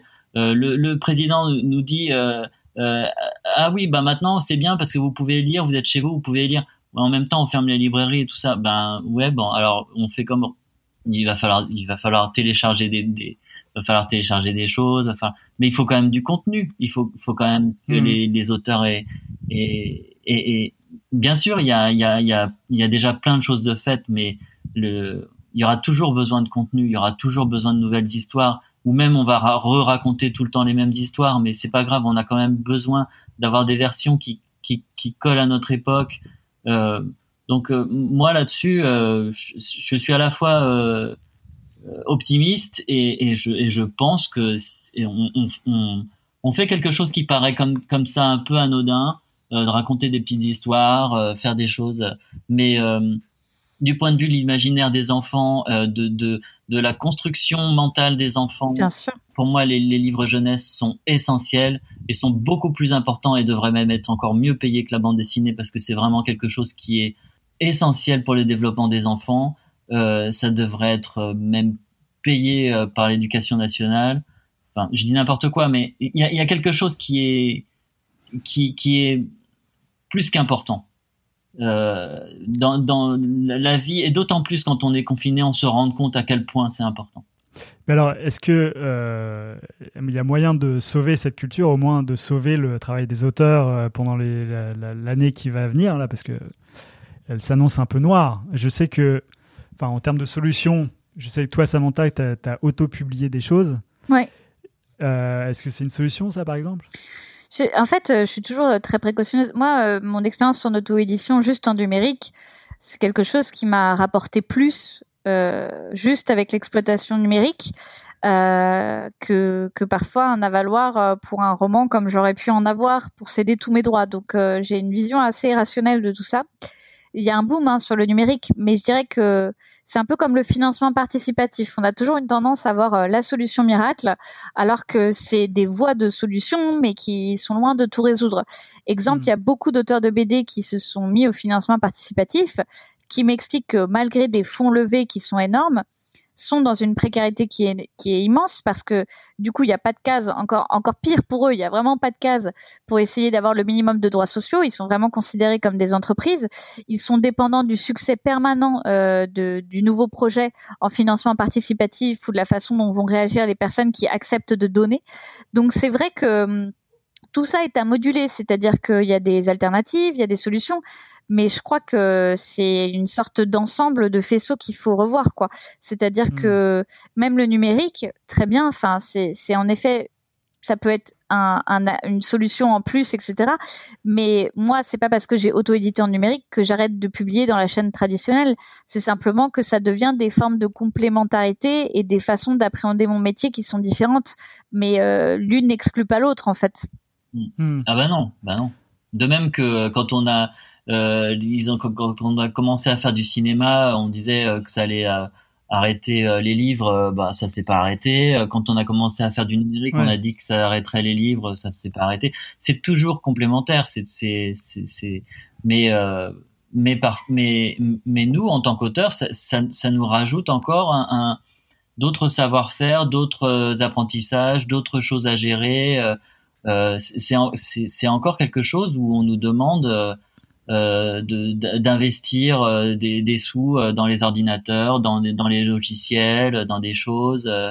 Enfin, on, on, on est on est constamment en, en train de de- d'être obligé de de de, de s'adapter euh, aux, aux- bah, aux nouveautés et, et on n'a jamais rien d'adapté pour pour nous. Enfin, pour nous en tant que que, que auteur. Hmm. Oui, mais c'est très vrai. C'est d'ailleurs bon, ça c'est des choses sur lesquelles on a quand même pas si mal avancé avec le ministère de la Culture sur euh, comment intégrer les revenus de l'autodiffusion euh, au régime euh, des artistes auteurs. Là-dessus, je trouve qu'on a quand même avancé euh, sur certaines choses qui sont pas du tout négligeables euh, au regard de, de l'hermétisme auquel on a pu faire face au début, parce que dès qu'on parle d'auto-édition, alors là c'est la panique générale. Mais Chez les éditeurs. Oui, oui, c'est ça. Et le secteur du livre de manière générale, je dirais, euh, il y a. Et là, c'est drôle parce que finalement, euh, enfin, c'est drôle, ça l'est pas vraiment, mais c'est assez euh, ironique de voir que le numérique diabolisé devient finalement en temps de crise l'outil sur lequel tout le monde est en train de miser, alors que, que c'est vraiment le, le, format qui a été, je pense, le plus diabolisé dans le secteur du livre qu'on puisse trouver. Donc évidemment, quand, quand on est dans des périodes où physiquement l'achat est impossible, le dématérialisé a un sens qu'on ne peut qu'on ne peut pas nier quoi. Donc non, c'est c'est un travail de longue haleine et je suis d'accord avec ce qui a été dit sur euh, notre fonction qui est qui est qui est sociétale et qui est très très importante. Mais c'est sûr que je crois qu'on a encore un vrai chemin à parcourir qui va demander euh, beaucoup d'énergie, de prise de conscience et je pense de mobilisation des auteurs et autrices eux-mêmes, ce qui est difficile quand on est soi-même dans une situation précaire ou qu'on a peur mmh. aussi de se mettre en porte-à-faux. Et je crois que c'est là le rôle aussi des organisations professionnelles, c'est que collectivement, on, se protège les uns les autres. Mmh. Je, vois le temps passer à toute vitesse là. quel long podcast Quel long podcast, ouais. on, verra comment euh, si je garde tout ou pas, mais tout était euh, passionnant. Donc, euh. mais en tout cas, si je résume, il faut avoir un agent, il faut s'inscrire à des organisations syndicales. Un bon agent. Un bon agent, voilà.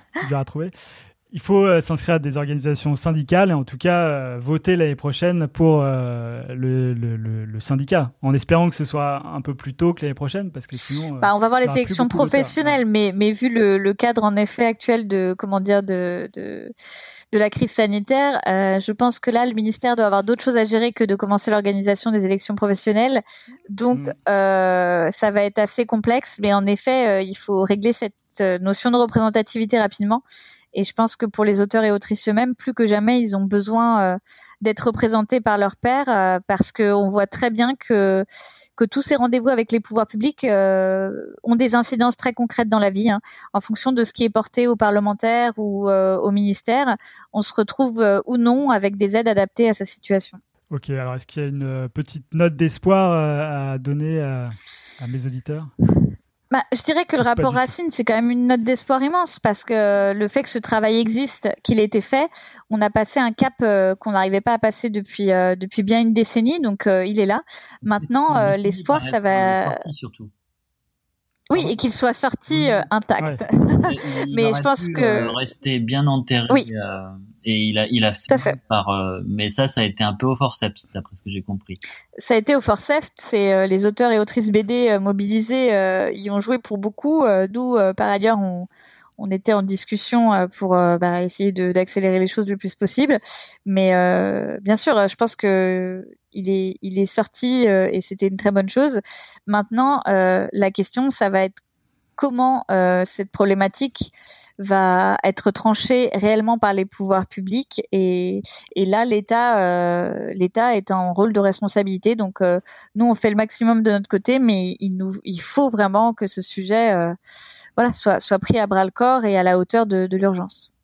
Hmm. D'ailleurs, j'invite tous les auditeurs à lire le rapport Racine, même toi, Sébastien, parce que il est quand même assez lisible, je trouve. Bah, moi, j'ai lu un Reader Digest, hein, moi, mais bon. On a fait une version synthétisée avec 10 autres syndicats, si ça vous intéresse. Voilà. Bah, voilà. voilà. Mais il y a un résumé en début de rapport. Hein, c'est vrai, euh, c'est déjà, déjà, pas mal. Et donc, toi, ta petite note d'espoir, Sébastien, elle serait, elle serait quoi? Ma lueur d'espoir, c'est c'est qu'il y a une prise de conscience, en effet, et que euh, il y a quand même de plus en plus de gens qui sont impliqués, de plus en plus de message qui commence à passer. D'ailleurs, merci à, à, Marion Montaigne d'avoir fait euh, le texte euh, euh, avant avant Angoulême. Pour Trapenard, oui. Hmm. Y a, voilà, il y a des choses qui, qui, qui font que on, ça, ça commence un tout petit peu à, à, à, à transparaître et à, et, et à, arriver vers le grand public.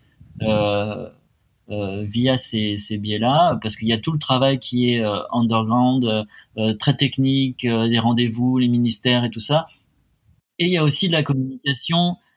Il y a aussi de la communication qui doit être publique et, il faudrait que les, personnes publiques qui sont invitées à la télévision, à la radio, invitées dans la presse nationale, le, la radio, la télé, je leur demande pas forcément de faire de, la politique, mais essayer de faire comprendre que euh, le, statut des auteurs, euh, c'est quelque chose d'important et que pour, pour l'instant, c'est pas réglé. Eh ben écoutez, euh, merci infiniment Samantha et Sébastien d'être restés aussi longtemps euh, nous parler de toutes ces problématiques. On va suivre ça avec beaucoup d'attention. Je vais mettre tous les liens dans les notes de l'épisode, surtout le lien vers la Ligue des auteurs professionnels qui s'occupe de toutes ces actions. Et on attend du coup les élections, Samantha, de l'année prochaine. C'est ça. Et même avant ça, on attend euh, bon beaucoup de choses, et notamment que la, la crise Ouais. sanitaire soit traitée euh, de manière pertinente pour nos professions. Ce serait déjà, je pense, là la première étape dans, dans les semaines à venir. Ouais, c'est clair. eh ben merci beaucoup. Merci Et à toi. Content de voir que vous avez été jusqu'au bout de cet épisode. J'espère que vous y avez appris plein de choses et que vous êtes prêts à agir. N'hésitez pas à partager cet épisode si vous pensez qu'il peut faire avancer les choses, au moins de faire comprendre la chaîne du livre et comment ça fonctionne vraiment. Vous pouvez maintenant soutenir ce podcast sur Patreon pour m'aider à le faire vivre. Vous pouvez aussi le noter et le commenter dans Apple Podcast pour qu'il soit toujours plus visible et que le plus de monde possible puisse accéder à l'information, information euh, que j'espère claire. Voilà, vos commentaires sont toujours très encourageants et je vous en remercie infiniment. Quant à moi, je vous dis à dans un mois pour d'autres très bonnes surprises et continuez à prendre soin de vous et des autres. Ciao You don't understand. I absolutely refuse